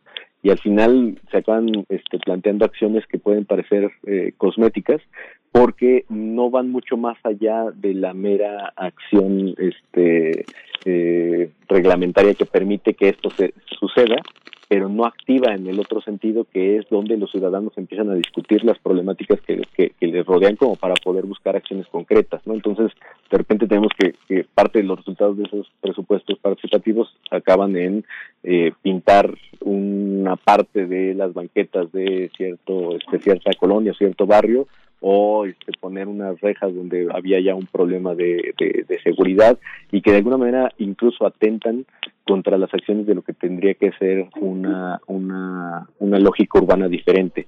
Entonces me parece que, que, que habría que ir un poco más allá en estas, en estas ideas de, de, de poder eh, construir desde la sociedad, desde los ciudadanos, esas acciones que pueden configurar en otras en otras lógicas de entender cómo poder tomar parte cómo poder incidir realmente en lo que está sucediendo en las problemáticas urbanas no eh, eh, el hecho de, pensar que que hay una multiescalaridad de, en, el tipo de proyectos y en el tipo de problemáticas que se pueden eh, desarrollar pasa justamente por entender de una manera diferente el, modelo de participación no el, el, hecho de que de que la gente pueda eh, entender junto o entenderse como una como un ente que puede tomar decisiones, que puede identificar problemáticas desde otros lugares, me parece que esa es una, una de las acciones fundamentales, ¿no? El hecho de, de, de que la de que la misma ciudadanía eh, identifique las formas de acción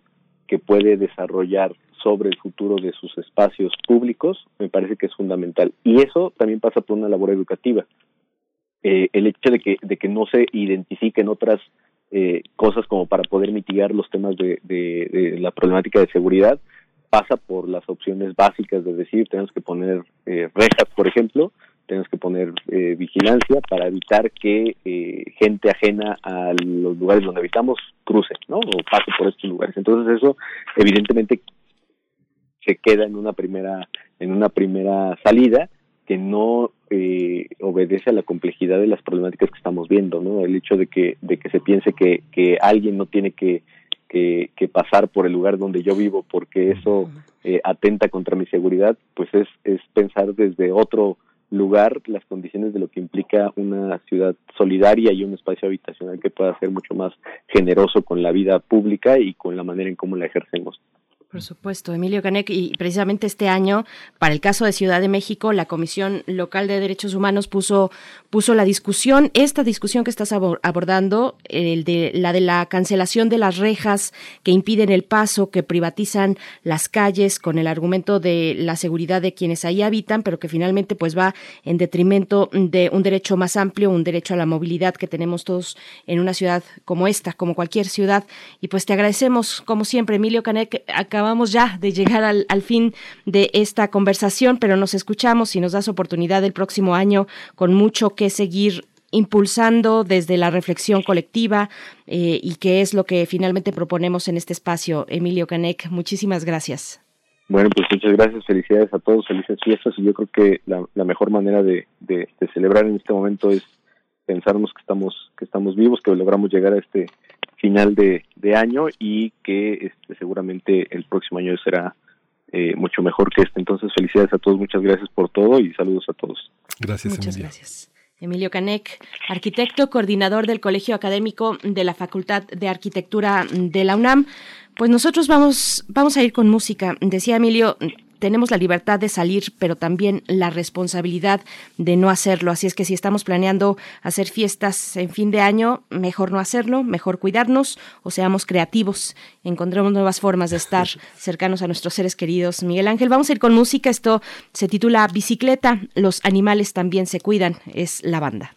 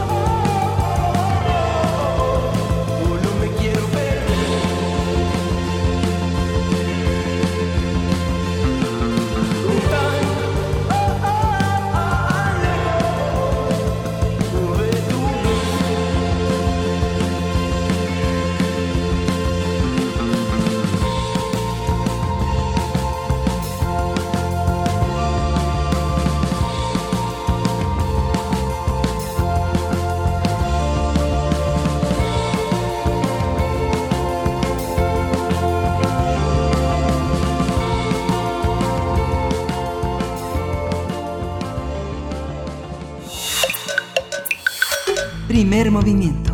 Hacemos comunidad. Biosfera en equilibrio. Nos acompaña en la línea de primer movimiento la doctora Clementina Equigua en esta sección dedicada al medio ambiente mm, que abordamos desde distintos espacios, momentos, enfoques, las tradiciones culinarias y su, origen biológico. A ver si por ahí en la audiencia se han preguntado al respecto eh, de los romeritos, por ejemplo, del pavo, pero te escuchamos a ti, querida doctora Clementina Equigua. Bienvenida. Muchísimas gracias. Pues Sí, ya alistándonos y pensando como buenos mexicanos que vamos a comer en estas fiestas decembrinas. Y bueno, los invito a pensar eh, y a, a transportarnos a los lagos y a las orillas de, de todos estos lagos de la Ciudad de México, en donde crece una planta pequeña que se conoce científicamente como sueda nigra. Esta planta es el romerito, como lo llamamos en la mayor parte de México. Es una planta nativa de, del centro de Canadá hasta México, también existe en las Bahamas y en Cuba. Los lugares en donde se encuentra esta planta a lo largo de toda esta área de distribución son suelos pantanosos y generalmente salinos. En México, eh, tradicionalmente, o, los antiguos mexicanos, a los romeritos los consideraban un quelite. En México eh, se consumen diferentes tipos de, de quelites, que en náhuatl simplemente son plantas comestibles. Hay muchos tipos de quelites y en general no son plantas cultivadas, crecen entre la milpa y se consumen frescos, sin cocinar, y ahora se ha ido demostrando que tienen su valor nutritivo que complementa la dieta diaria de, todos nosotros. Los romeritos se cosechaban originalmente durante la limpieza de la milpa, pero ahora se cultivan en las zonas rurales aledañas a la Ciudad de México. A diferencia de la mayoría de los quelites, los romeritos se comen cocinados y se consumen principalmente durante las fiestas religiosas, como son las de Semana Santa y durante las celebraciones de fin de año. La forma más común de cocinar a estas plantas es cocerlos un poquito en agua y luego mezclarlos con mole, nopalitos cocidos y tortitas de camarón.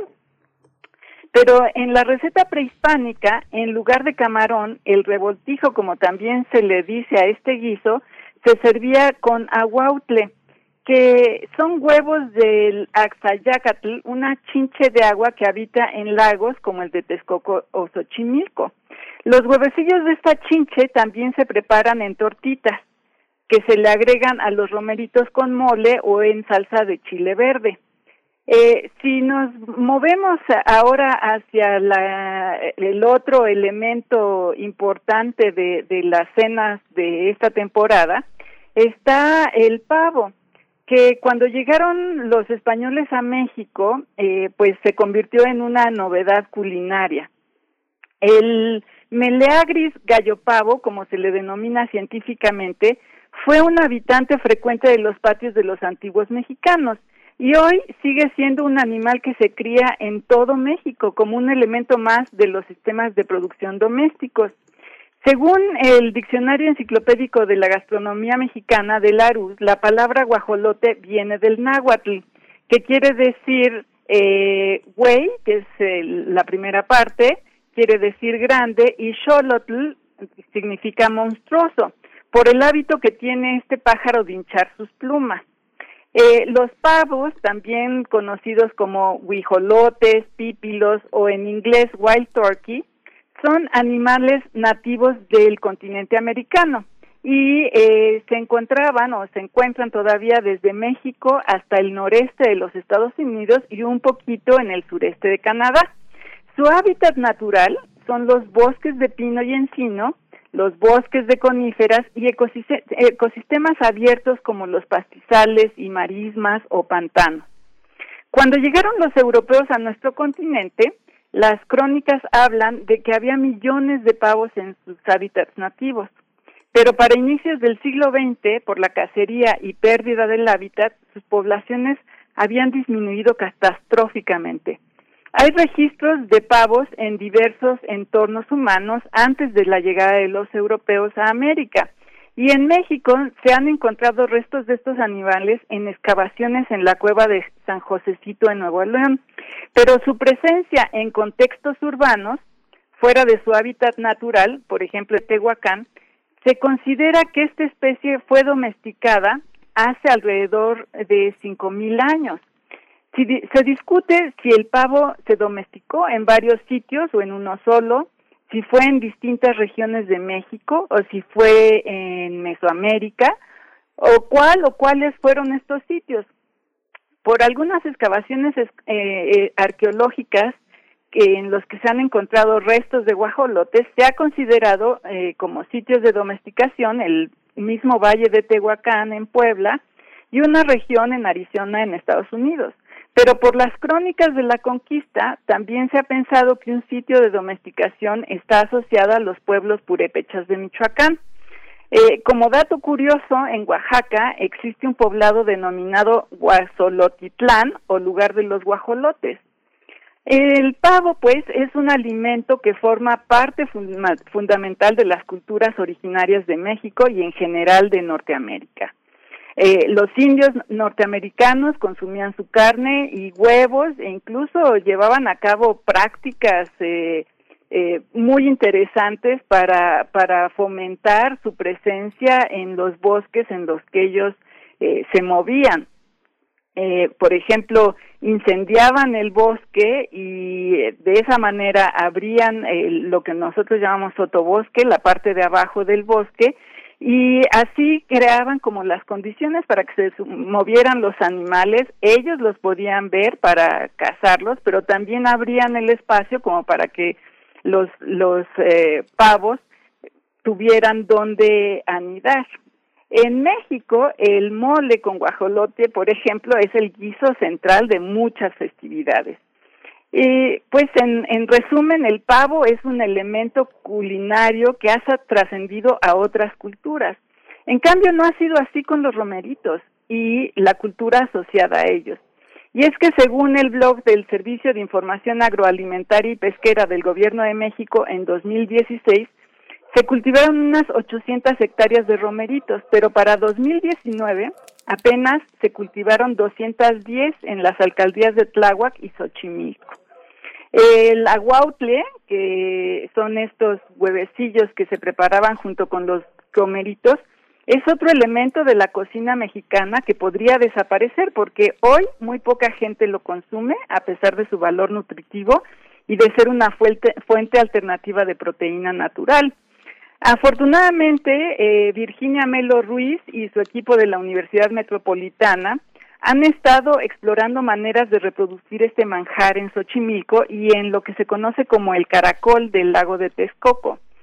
Su artículo, que es eh, de este año, eh, apareció en la revista Advances in Nutrition and Food Science, abre una ruta de investigación muy interesante, no solo por el hecho de rescatar elementos poco conocidos de nuestra cocina, sino por lo que implica aprovechar entornos ambientales que debemos proteger. Preservar eh, estos elementos de la cocina tradicional enriquece nuestras dietas, pero además fomentamos la producción sustentable ya que se diversifican las áreas de cultivo y nos ayudan a alejarnos de la dependencia de los sistemas productivos de ganado que tanto daño hacen al planeta. Entonces, pues si no eh, aprovechamos o si no nos gustan los romeritos, pues invito a nuestro público a que se asome a una nueva mirada a este elemento de la cocina de esta temporada. A lo mejor que exploren nuevos métodos de comerlos eh, y que busquen pues eh, una, una eh, mayor diversidad en esta cena navideña o de las cenas de fin de año. No sé ustedes cómo lo celebrarán estas, estas fiestas, pero bueno, le deseo a nuestro público un muy feliz fin de año. Sí, sí, Clementina. Pues fíjate que muchas personas que eh, cenaban multitudinariamente con un pavo, dos, tres, eh, con cinco kilos de romeritos, eh, este bacalao, etcétera, pues muchos restaurantes que van a cerrar sus puertas en este fin de año, lo que están haciendo es ofrecer comidas, es ofrecer cenas para el fin de año con dosis, con, eh, con raciones mucho más limitadas, que es, que es un aspecto interesante para no perder la tradición, digamos, hacer un pavo, pues es complicado si son dos o tres personas o cuatro personas, ¿no? Hacer toda la serie de platillos para el recalentado en el que llegan 25 personas a lo largo del día, como algunas familias que conocemos que hay tortas para todos, se compran un montón de teleras, en fin. Hay una, hay una, serie de cosas que, pues una opción va a ser de mantener la tradición, fijarse en quienes hacen, quienes organizan cenas, quienes colocan romerito, bacalao, pavo, sus modalidades, este, las famosas ensaladas de manzana con piña, todas esas cosas que son tan tradicionales para algunas familias, ¿no? Exactamente, y bueno, pues también hay que innovar, ¿no? Este, como decía un tío mío, eh, modificando algunas cosas se inician revoluciones, ¿no? Entonces, si estamos en esta búsqueda de nuevas ideas y, y nuevas eh, nuevos productos pues a lo mejor no debemos buscar en los nuevos productos sino en las viejas tradiciones algunas cosas que pues no solamente son sabrosas, ¿no? Sino que pueden ir eh, convirtiéndose en parte fundamental de la nueva cocina, ¿no? Porque nuestros chefs nos han demostrado que se puede diversificar la manera de aprovechar muchos de estos ingredientes. Por supuesto. Pues, doctora Clementina Equigua, como siempre, muchas gracias. Te deseamos un excelente y delicioso cierre de, año, complejo el año, pero bueno, nos vamos acompañando también con las tradiciones culinarias. Muchas gracias, Exactamente. Clementina. Y pues todos pensemos positivo y eh, eh, tendremos seguramente un mejor año el próximo. Seguro que sí. ya no podemos irnos más bajo. no, no, no. Pensemos positivamente. Sí, muchas gracias. doctora. Hasta pronto. Nos vemos. Nos vemos. Querido pues Miguel Ángel, nos despedimos ya, el tiempo encima. Las 10.1. Esto fue Primer Movimiento. El mundo desde la universidad. Radio UNAM presentó Primer Movimiento. El mundo desde la universidad con Berenice Camacho y Miguel Ángel Quemain en la conducción, Frida Saldívar y Uriel Gámez, producción, Antonio Quijano y Patricia Zavala, noticias, Miriam Trejo y Rodrigo Mota, coordinadores de invitados, Cámara Quirós, redes sociales, Arturo González y Socorro Montes, operación técnica. Locución, Tessa Uribe y Juan Stack. Voluntariado, Isela Gama.